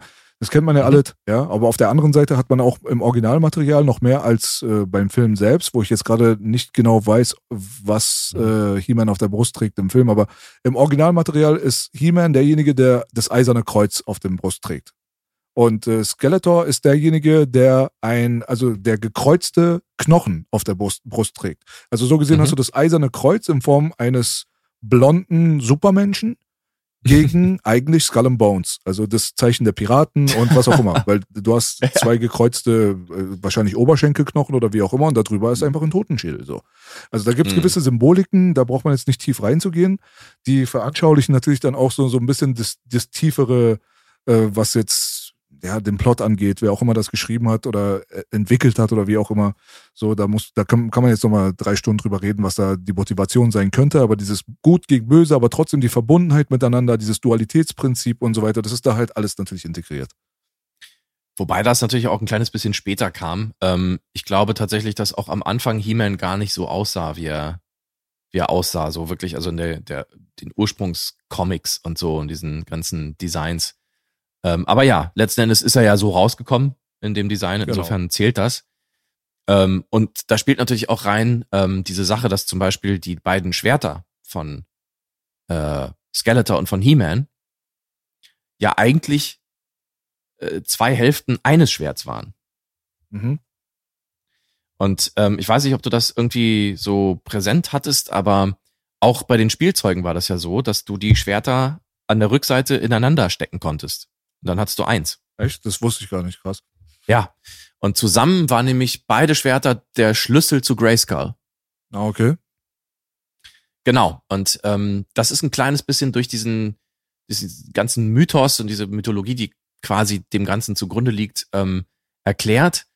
Äh, wobei das aber auch nicht so wirklich ja in Stein gemeißelt ist, weil also ich glaube, die Mythologie von Masters of the Universe hat sich so oft verändert, ähm, dass das alles so ein kleines bisschen inkonsistent ist. Hm. Aber was ich noch weiß, ist eben, dass ähm, in der Story Bible zum Beispiel irgendwie ähm, stand über den Ursprung von Skeletor, dass das eigentlich ein Krieg war, der vor ein paar hundert Jahren passiert ist zwischen dem König Grayskull und eben Skeletor. Und Skeletor wurde quasi in eine andere Dimension verbannt.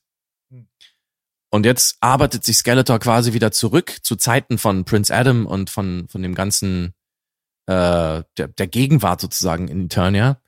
Und ähm, Prince Adam muss die Reise antreten, um äh, ja das in Vergessenheit geratene Schloss Grayskull zu finden, was ja in seiner Zeit nur noch als Legende quasi existiert.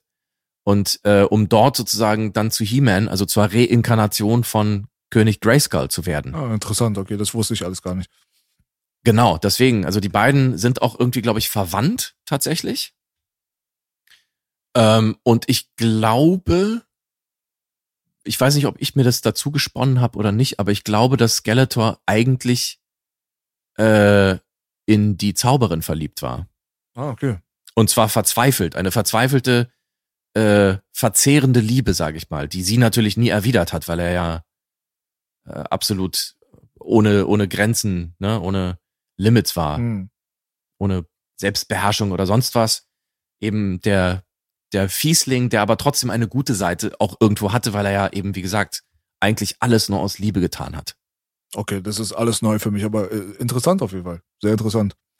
Äh, absolut. Also das ist aber auch, glaube ich, ähm, also wenn ich mich recht erinnere, ist das quasi wirklich nur in dieser Story Bible. Hm. Ähm, und ich glaube, das hat's auch gar nicht wirklich in die offiziellen Versionen geschafft. Ah, okay, alles klar. Dieser- okay. dieser. Ja, das erklärt einiges, aber diese Verbundenheit Ja, ja. von beiden, die wird dadurch dann natürlich dann noch ein bisschen mehr verstärkt und ein bisschen besser erklärt.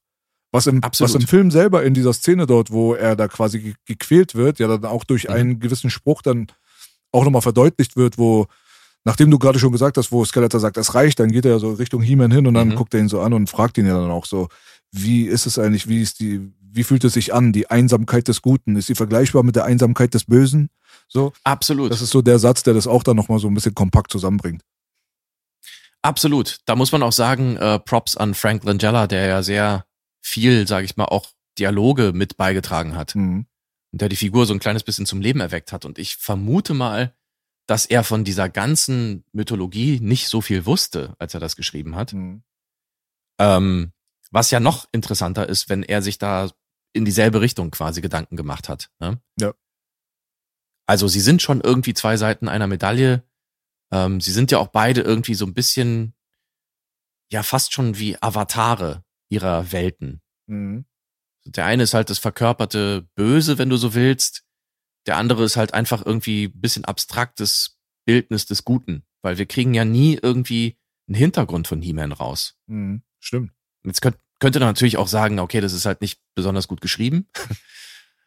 Aber man könnte natürlich auch sagen, ja gut, das ist halt absichtlich, ne? Mhm. Ja, klar. Das sind alles interessante Aspekte. Das lässt Spekulationsfreiraum. Ist doch gut. Absolut. Und das alles nur durch die, diese eine Tatsache, dass Skeletor irgendwie zusammenzuckt Mhm. mit. Und äh, ich glaube, das ist denn der Zeitpunkt, wo unsere Truppe auf der Erde es geschafft hat, und das haben wir nicht erwähnt, den kaputten Schlüssel zu reparieren. Denn der Schlüssel ist tatsächlich kaputt gegangen. Richtig. Äh, und sie schaffen es mit Hilfe von Kevin, der ja eben auch äh, Synthesizer, sich mit Synthesizern auskennt, äh, diesen Schlüssel zu reparieren. Eine der coolsten Szenen, meiner Meinung nach. Also da in dem Augenblick, wo dann der Synthesizer rangebracht wird, natürlich aus dem Music Store, der Mhm. wird dann angeschlossen in irgendeine Art von ja, technologischer Verbindung, die dann Gwildor natürlich herstellt. Er ist ja so der, der ist ja so der Super MacGyver, der hat ja auch vorher schon irgendwie einen Cadillac gemotzt innerhalb von einer halben Stunde mit, Flux, Genau. Ja. mit Fluxkompensator drin und alles mögliche. Richtig. Ja, so. Und der kriegt es dann natürlich hin und ist natürlich super verblüfft darüber, dass er eigentlich die ganze Zeit mit einem universellen Musikmeister quasi unterwegs ist und es gar nicht weiß, in Form von Kevin, Mhm. der da diese krasse Melodie dann gleich reproduzieren kann und pfeifen kann und so weiter. Wo man dazu noch sagen muss, dass diese Melodie halt immer wieder auftaucht und die ist halt, wie schon gesagt, auch sehr cool. Und die musste natürlich, bevor der Soundtrack äh, geschrieben wurde, musste diese Melodie ja schon stehen. Weil man musste ja, während man den Film dreht, kam immer wieder diese Melodie und er musste sie pfeifen. Deswegen musste man ja schon mal wissen, wie eigentlich der, die Hauptmelodie des ganzen Films ist, noch bevor man den Film zu Ende gebracht hat. So musste Mhm. sich der Regisseur und Bill Conti, der ähm, die Musik geschrieben hat, mussten sich vorher dann mal kurz zusammenschließen und haben dann quasi dieses Theme, dieses Masters of the Universe, diese Melodie, diese berühmte, haben sie dann, bevor sie angefangen haben, den Film überhaupt zu schießen, schon mal entwickelt, damit sie da die Grundlage haben, dass da kein Kauderwelsch bei rauskommt. Mhm. Ähm, auf jeden Fall hat er dann so ein ba- batteriebetriebenes Casio-Keyboard, was dann plötzlich einen riesen Monster-Sound hatte, genau. äh, an diesen Schlüssel angeschlossen und das hat dann gereicht. Der hat dann die Töne sozusagen nicht mehr abgespeichert gehabt auf dem Schlüssel, aber er hat sich die Töne dann aus dem Synthesizer geholt, Mhm. Äh, wahrscheinlich wieder gesampelt, vermute ich mal. Ja. Mhm. Und dann äh, gerade rechtzeitig äh, sind sie dann ja nach Eternia gekommen und zwar mit der mit einem Teil der Mauer und der Hälfte des Cadillacs, weil das ja alles nicht mehr so so präzise funktioniert hat anscheinend und mit dem Bullen. Richtig.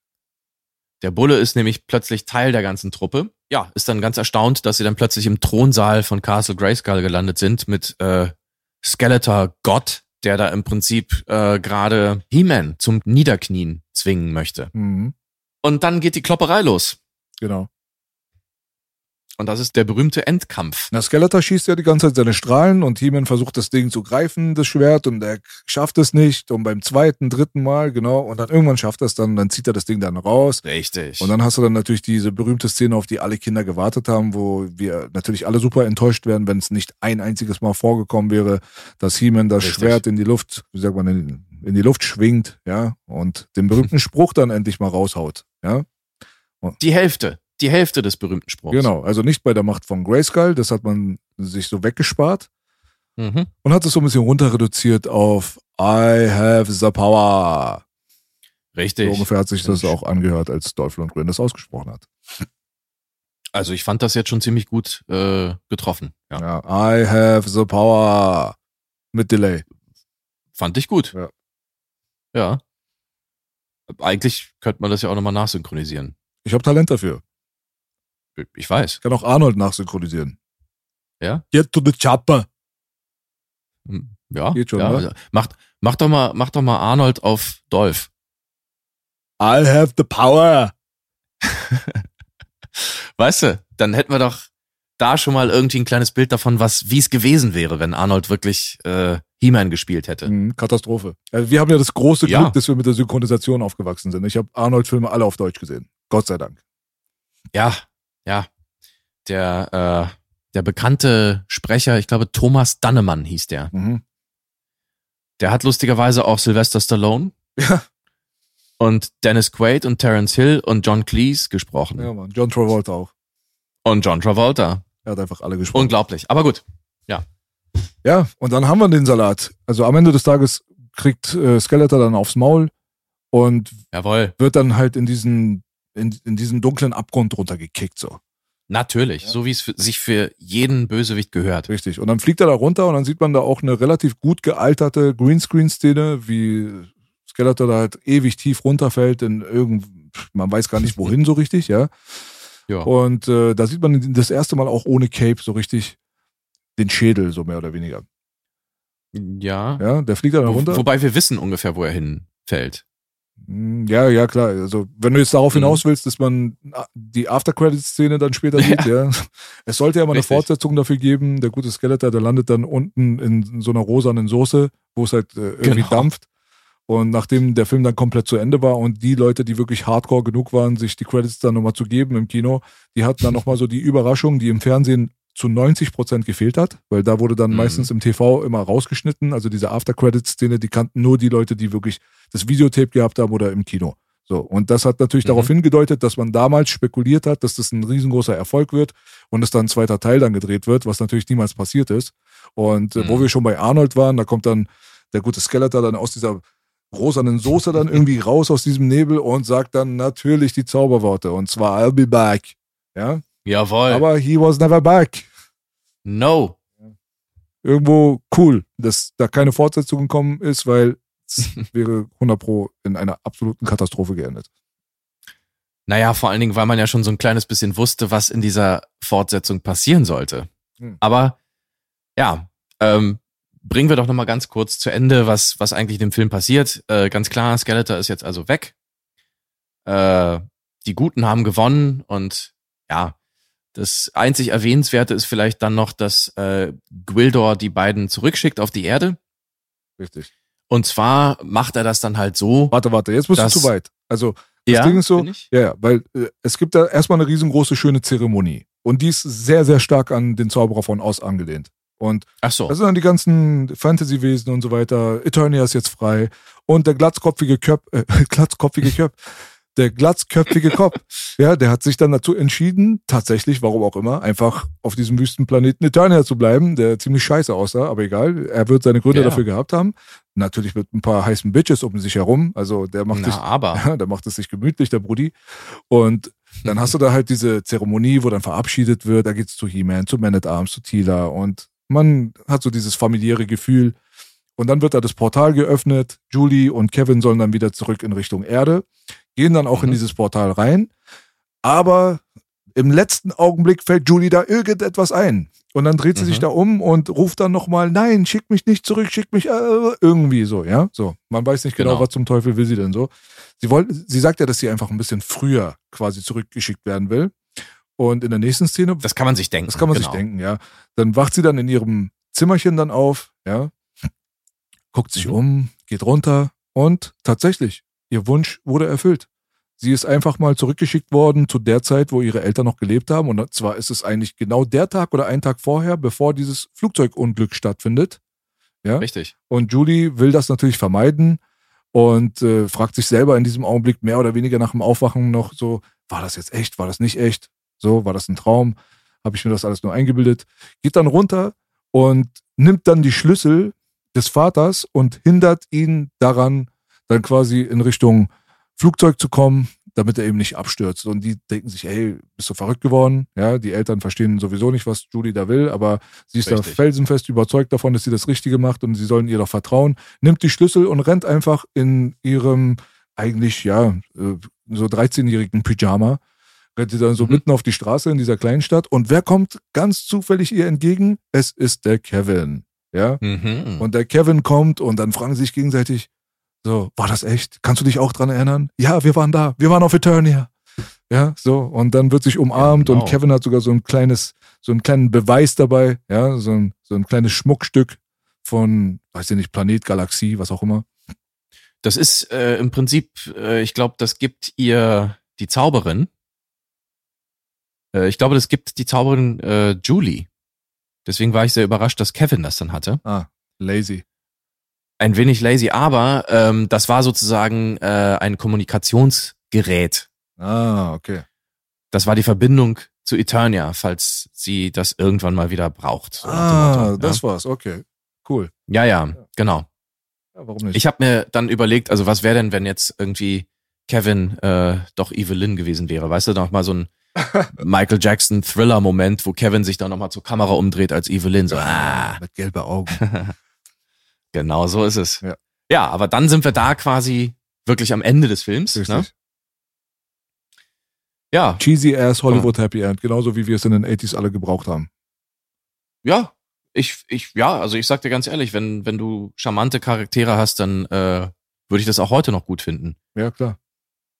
Ja, aber insgesamt kann man sagen, auch wenn wir jetzt so ein bisschen lang gestolpert sind und so, und das klang alles jetzt vielleicht ein bisschen langweilig, aber äh, der Film, und das war auch das Ding, als ich mir den jetzt nochmal angeguckt habe äh, gestern, ich dachte irgendwie, ja gut, äh, ich habe jetzt irgendwie 15 Minuten hinter mir, ich hatte schon die Hälfte hinter mir.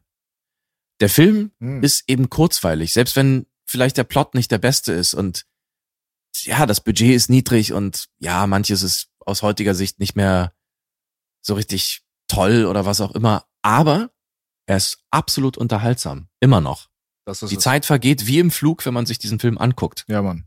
Das ist halt die Philosophie der Leute, die damals diese Art von Filme gedreht haben. Dieses Pacing war einfach ganz anders. Die hatten einfach so den Anspruch, wirklich in jeder Szene irgendwas Spektakuläres zu haben. Wenn es nicht irgendein Stunt ist, dann ist es irgendwas mit der Beleuchtung oder der, dann ist es irgendwas Spektakuläres, was da passiert. Irgendwas muss immer passieren. Und das ist das Gegenteil von dem, was du heutzutage hast, wenn du dir eine otto-normalen Netflix-Serie reinziehst, wo du zwischen Folge drei und sieben einfach mal skippen kannst und du hast so gut wie Mhm. nichts verpasst. Ja, ich habe das tatsächlich letztens bei äh, 1899 gemacht, wo ich mir die erste Folge angeguckt habe und das das ist doch relativ langsam vorangegangen. Dann habe ich mir einfach die letzte Folge angeguckt und hatte nicht das Gefühl, dass ich was verpasst hatte. Aber ähm, es gibt ja das das Gesetz quasi beim beim Schreiben eines Drehbuchs, wenn du wirklich einen Film entwickelst, dass jede Szene in einem Film die Handlung vorantreiben muss. Mhm. Ja, das kannst du natürlich auch mal ein bisschen aufbrechen, wenn du eine Komödie schreibst. Manchmal gibt's auch in Komödien einfach sinnlose Szenen, die aber einfach so lustig sind, dass sie drin sein müssen. Ne? Aber wenn du wirklich ein, eine Geschichte erzählen möchtest, dann ist es das Ideale eben, wenn du jede Szene so schreibst, dass sie äh, zielführend ist. Und das sollten sich viele Autoren heutzutage irgendwie nochmal so ein bisschen vor Augen führen, habe ich das Gefühl. Absolut. Ja, Das wäre gut für uns alle. das, das wäre das wär gut für uns alle. Äh, Das Problem ist halt nur, dass wenn du eine Serie schreibst und du hast aber eigentlich nur einen Film geschrieben, dann musst du dir irgendwas aus den Fingern saugen und das alles äh, strecken und sonst was. Und das, den Eindruck habe ich teilweise, dass bei manchen Staffeln in irgendwie in gewissen Serien äh, das eigentlich auf einen Film angelegt war und die dann beschlossen haben, eine Serie draus zu machen. Und dann mussten sie irgendwas füllen. Und dann hast du Episoden, wo teilweise nichts passiert oder wo einfach viel zu wenig irgendwie los ist. Ne? Ja, absolut. Also es ist, glaube ich, auch auf ziemlich alles andere auch zu übertragen. Im Vergleich zu Absolut. früher ist heutzutage das Geld einfach das Wichtigste. Man muss seinen Zeitplan natürlich, das musstest du damals auch, klar, aber Ja. es war einfach so, dass du auch Leute gehabt hast, die einfach weitaus ambitionierter waren. Heutzutage ist man vielleicht abgeklärter, aber man Mhm. hat wenig, man hat oft das Gefühl, als wenn die Leute gar nichts zu beweisen haben oder dass sie auch äh, nicht mit Herz und Seele dabei sind, wenn sie irgendwas machen, ob das Musik ist oder ob das ein Mhm. Film ist oder wie auch immer. Und du hast dort bei diesem Projekt halt auch einfach sehr, sehr viele Leute, die nicht so viel Erfahrung gehabt haben und man ist halt immer Feuer und Flamme, wenn etwas neu ist. So, da kommt der Regisseur gerade irgendwie aus dem Theaterbereich, das ist sein erstes großes Ding. Dann hast du einen Dolph, der gerade mal einen großen Film jetzt irgendwie gedreht hatte. Du hast Courtney Cox, die war damals nur einmal in irgendeinem Bruce Springsteen-Video zu sehen, vorher keine Sau kannte sie. Und äh, dann hast du dann den Brody, der da jetzt gerade von aus dem Star Wars-Universum von George Lucas da abgehauen ist und sich beweisen will und so. Es gab halt, glaube ich, sehr, sehr viele Faktoren, die da zusammengekommen sind, die die Kreativität beflügelt haben und die Leute wollten halt einfach was Geiles machen. Und wenn der Regisseur am Ende des Tages dann irgendwie sein eigenes Geld auch noch in die Hand nehmen will, damit das Ding auch ein ordentliches Ende bekommt, dann merkt man schon, dass da schon, ja, man hat ein gewisses Ziel, was man erreichen will. Man ist unzufrieden mit dem, wie es gerade läuft und sagt sich, nee, ey, so kann es nicht sein. Wir bringen das Ding zu einem guten Ende. Und das macht das Ding, glaube ich, inklusive dem 80s Pacing, wo die Filme generell eigentlich so waren, ob die gut oder schlecht waren, dass man in jeder Szene irgendwas vermitteln wollte, so dass es, wie du gesagt hast, zielführend ist das kam hier bei diesem Film halt auch wunderbar zueinander, so dass man eigentlich quasi keine Hängerszene hat. Man hat keine fünf Minuten, wo einfach nichts passiert oder wo irgendwas Unbedeutendes am Start ist, worauf man verzichten könnte. Und das ist das, was diese Filme dann letztendlich dann auch so zeitlos machen. Trotz der mhm. absoluten Schwächen, die da sind. Darüber braucht man überhaupt nicht zu reden. Ja, es gibt Schwächen von links nach rechts, aber letztendlich kommt es nur darauf an, ob der Zuschauer entertained wird am Ende. Ob er eine gute Zeit gehabt hat, ob er für das Geld, was er investiert hat, für sein Kinoticket, für seine Blu-ray oder wie auch immer, dass er dafür quasi entschädigt wurde, dass er zufrieden und glücklich aus der Nummer rauskommt. Und das hat Masters of the Universe am Anfang so ein bisschen versäumt. Wir haben erklärt, warum. Aber mhm. es war halt einfach so, so wie so ein Rohdiamant, ja, so, der auf Dauer sehr, sehr gut gealtert ist, im Gegensatz zu vielen anderen Filmen, die nicht so gut gealtert sind. Absolut. Äh, du sagst es. Das ist eben genau das, was ich heutzutage vermisse. Es ist nicht die technische Umsetzung. Es ist manchmal noch nicht mal irgendwie die Fähigkeit in der Inszenierung oder sonst was.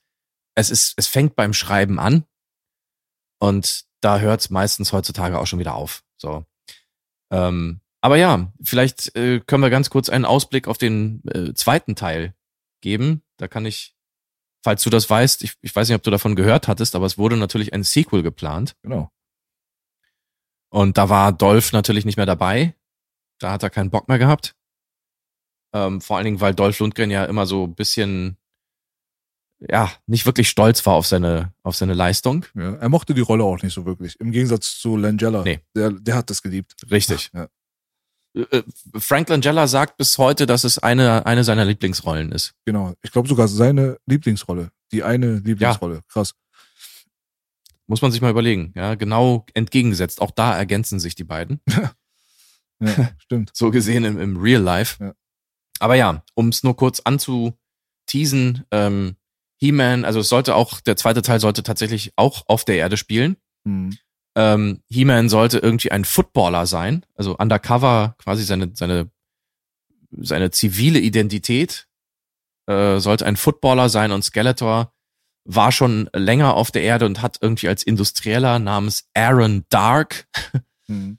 äh, ja quasi die Erde vermüllt und und äh, mit seinem Industriescheiß zugeschissen und ja, dann kommt natürlich He-Man und so weiter und so fort. Aber das also ich, ich bin sehr froh, dass sie diesen Film nicht gemacht haben, sag ich dir ganz ehrlich. Wirklich.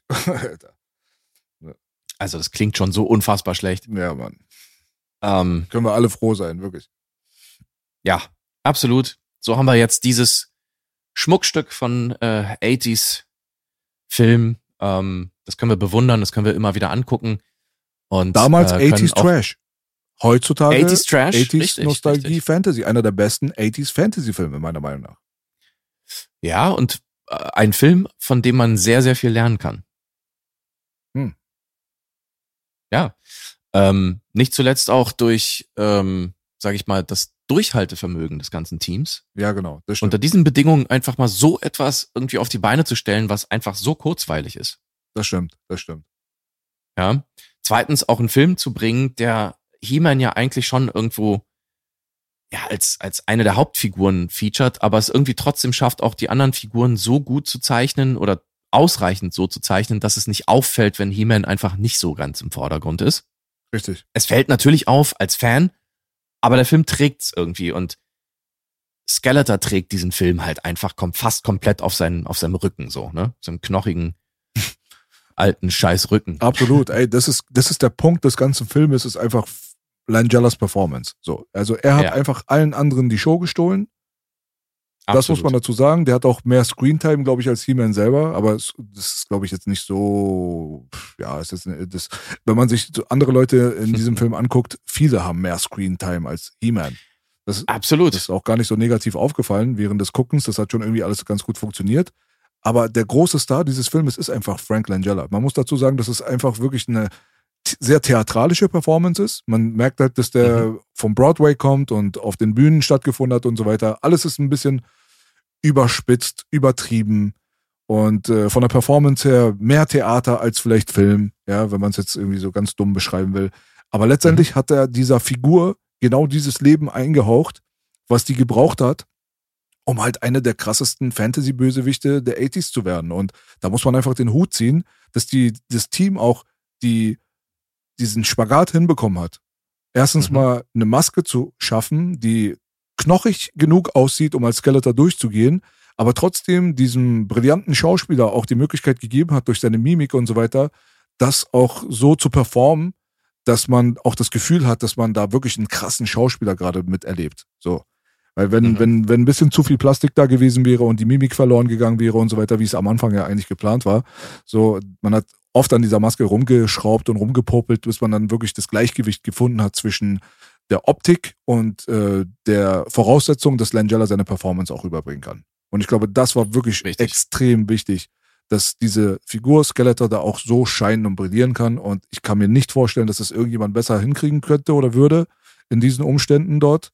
Und äh, dementsprechend ziehe ich wirklich meinen Hut vor dieser Performance. Skeletor, Frank Langella, 1A. Ich würde da nichts verändern dran. Besser als die Zeichentrickvorlage. Weil in der Zeichentrickvorlage war Skeletor Absolut. absolute Loser. Der hatte so, so eine hohe Stimme so und der war einfach, der war einfach eine Witzfigur. Aber Langella war ein Villain. Er war ein Bösewicht. Richtig. Äh, der in den richtigen Augenblicken eben auch gezeigt hat, wozu er fähig war. Ja. Ähm, das ist natürlich jetzt nicht sein Verdienst äh, speziell, sondern natürlich auch aus dem Drehbuch heraus ganz gut gemacht. Wobei man weiß nicht, was Frank Langella da wirklich noch im Einzelnen für einen Einfluss hatte. Wir wissen aber, dass er sehr viel vom Dialog tatsächlich beigetragen hat Mhm. und ihn ein bisschen ausgearbeitet hat. Das ursprüngliche Drehbuch hatte einen Skeletor, der relativ viele Standardlines irgendwie so, ja, Bösewichter, Standardlines, äh, auf die Knie, bla bla bla, Genau.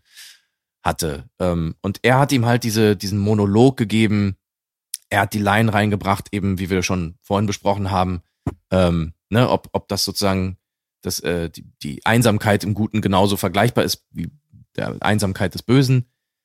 Ähm, interessante Aspekte und ein Aspekt, auf den will ich noch hin, hinweisen. Ähm, das ist eine Sache, über die ich tatsächlich zuerst enttäuscht war. Und zwar, dass man Skeletors Augen sieht. Mhm. Aber letzten Endes gehört natürlich, ne, also die Augen gehören natürlich zur Performance eines Schauspielers dazu. Klar. Und wenn man sich Skeletors Augen anguckt, was Frank Langella mit seinen Augen macht die ganze Zeit, er hat die ganze Zeit diesen Psychopathen Zitterblick drauf. Ja. Und das kommt schon ziemlich beunruhigend rüber. Ja. Er ist halt einfach wirklich ein Maniac. Mhm, das stimmt.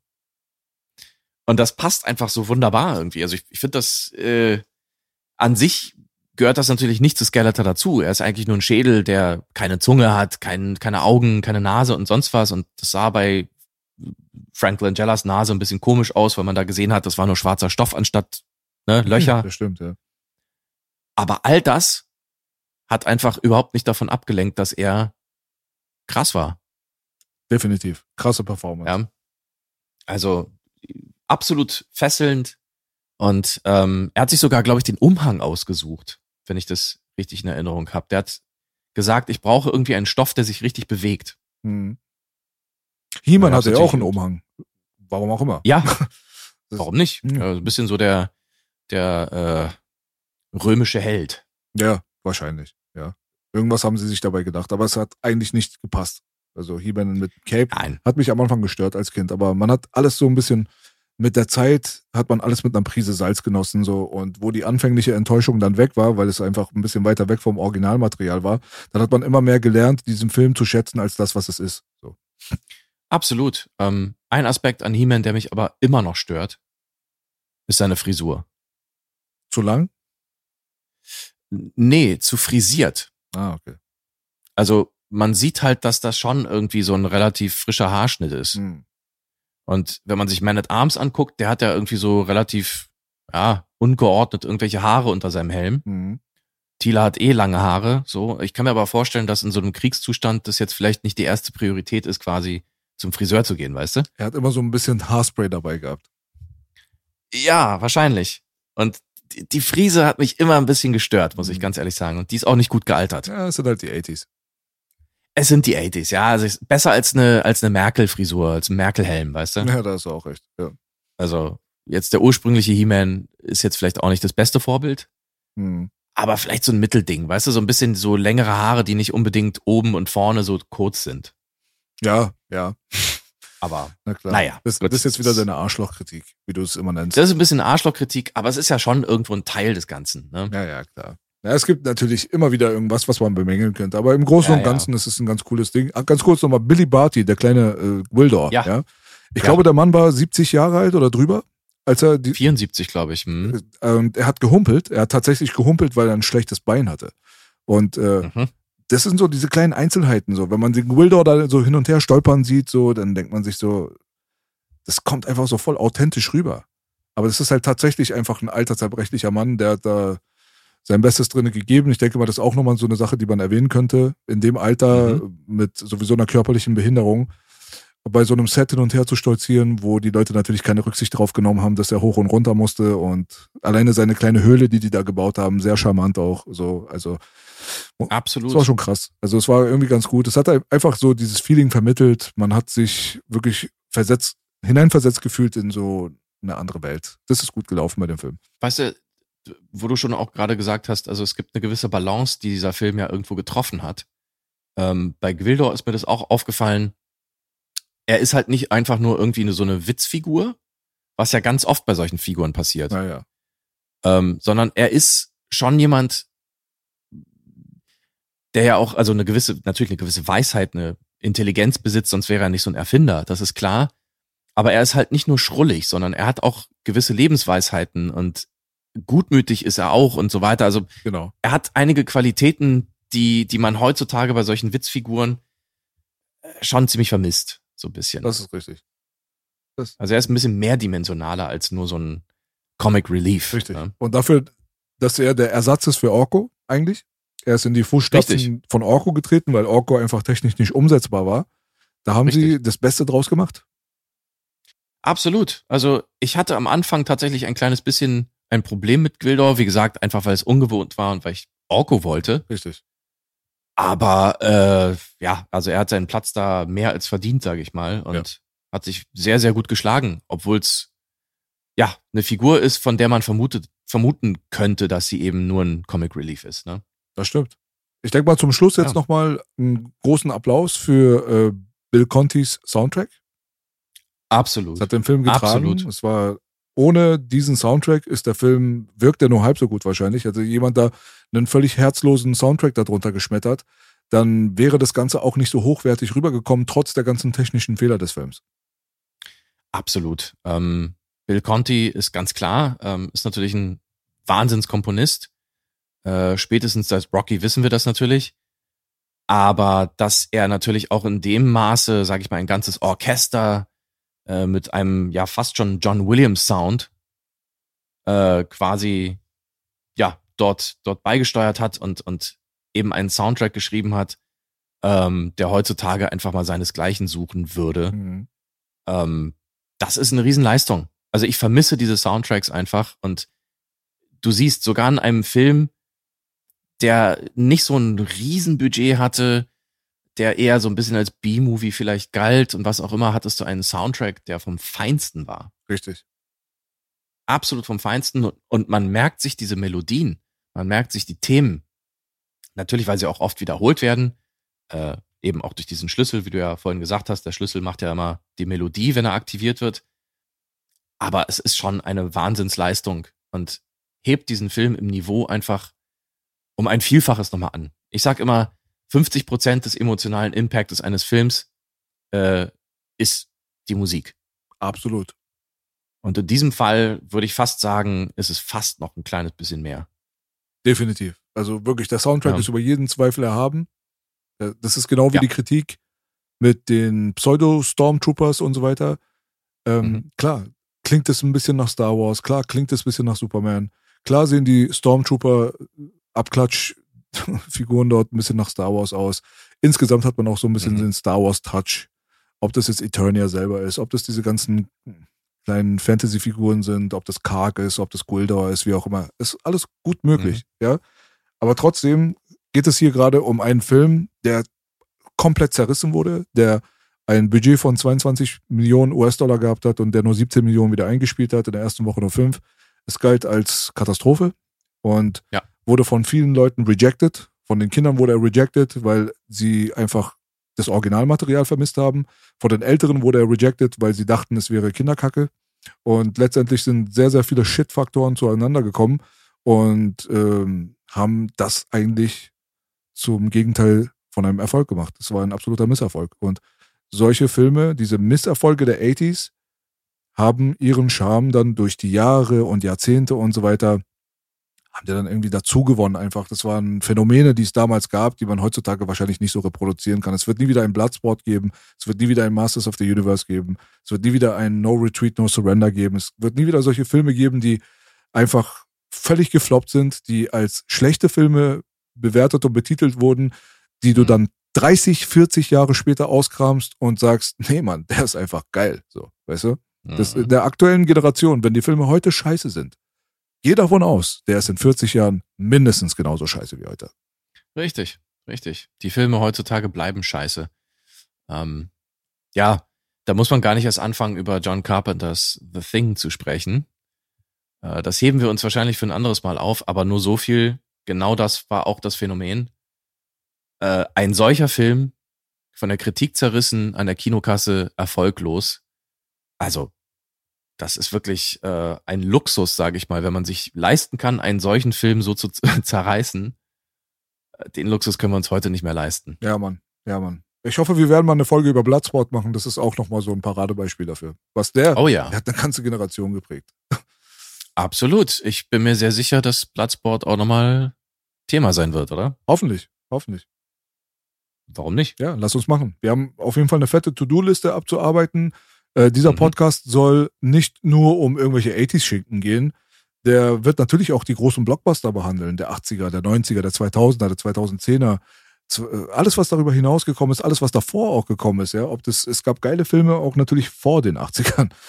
Ja, das Oh ja. muss man natürlich auch nochmal betonen und erwähnen. Aber es soll einfach nur darum gehen, dass wir die äh, Sachen uns aufgeschrieben haben, erstmal, die uns persönlich auch nochmal geprägt haben. Wir versuchen eine bunte Tüte für alle Leute bereitzustellen, dass wir durch verschiedene Jahrzehnte, verschiedene Epochen, verschiedene Stile und so weiter uns durcharbeiten.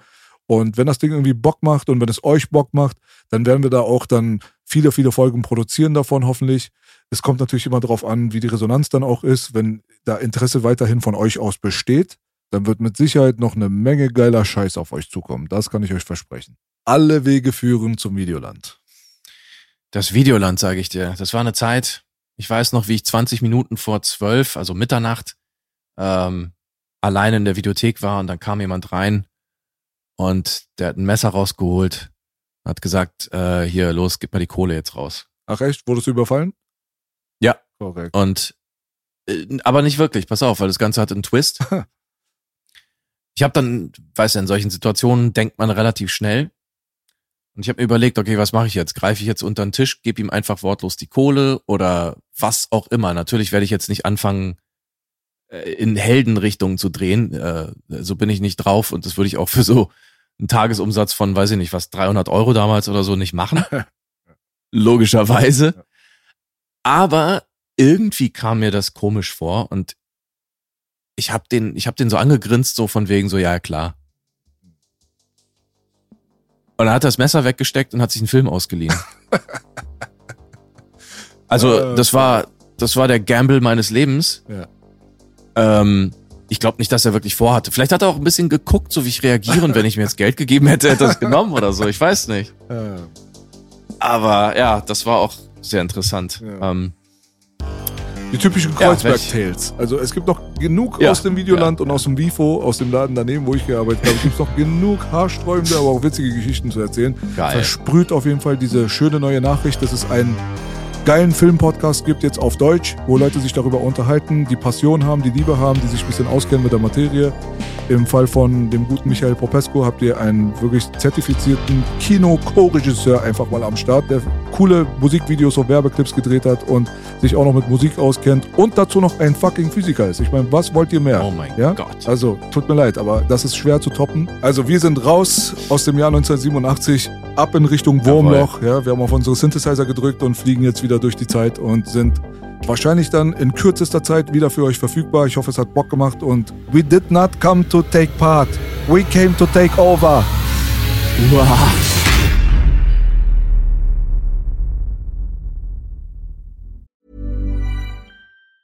Ever catch yourself eating the same flavorless dinner three days in a row?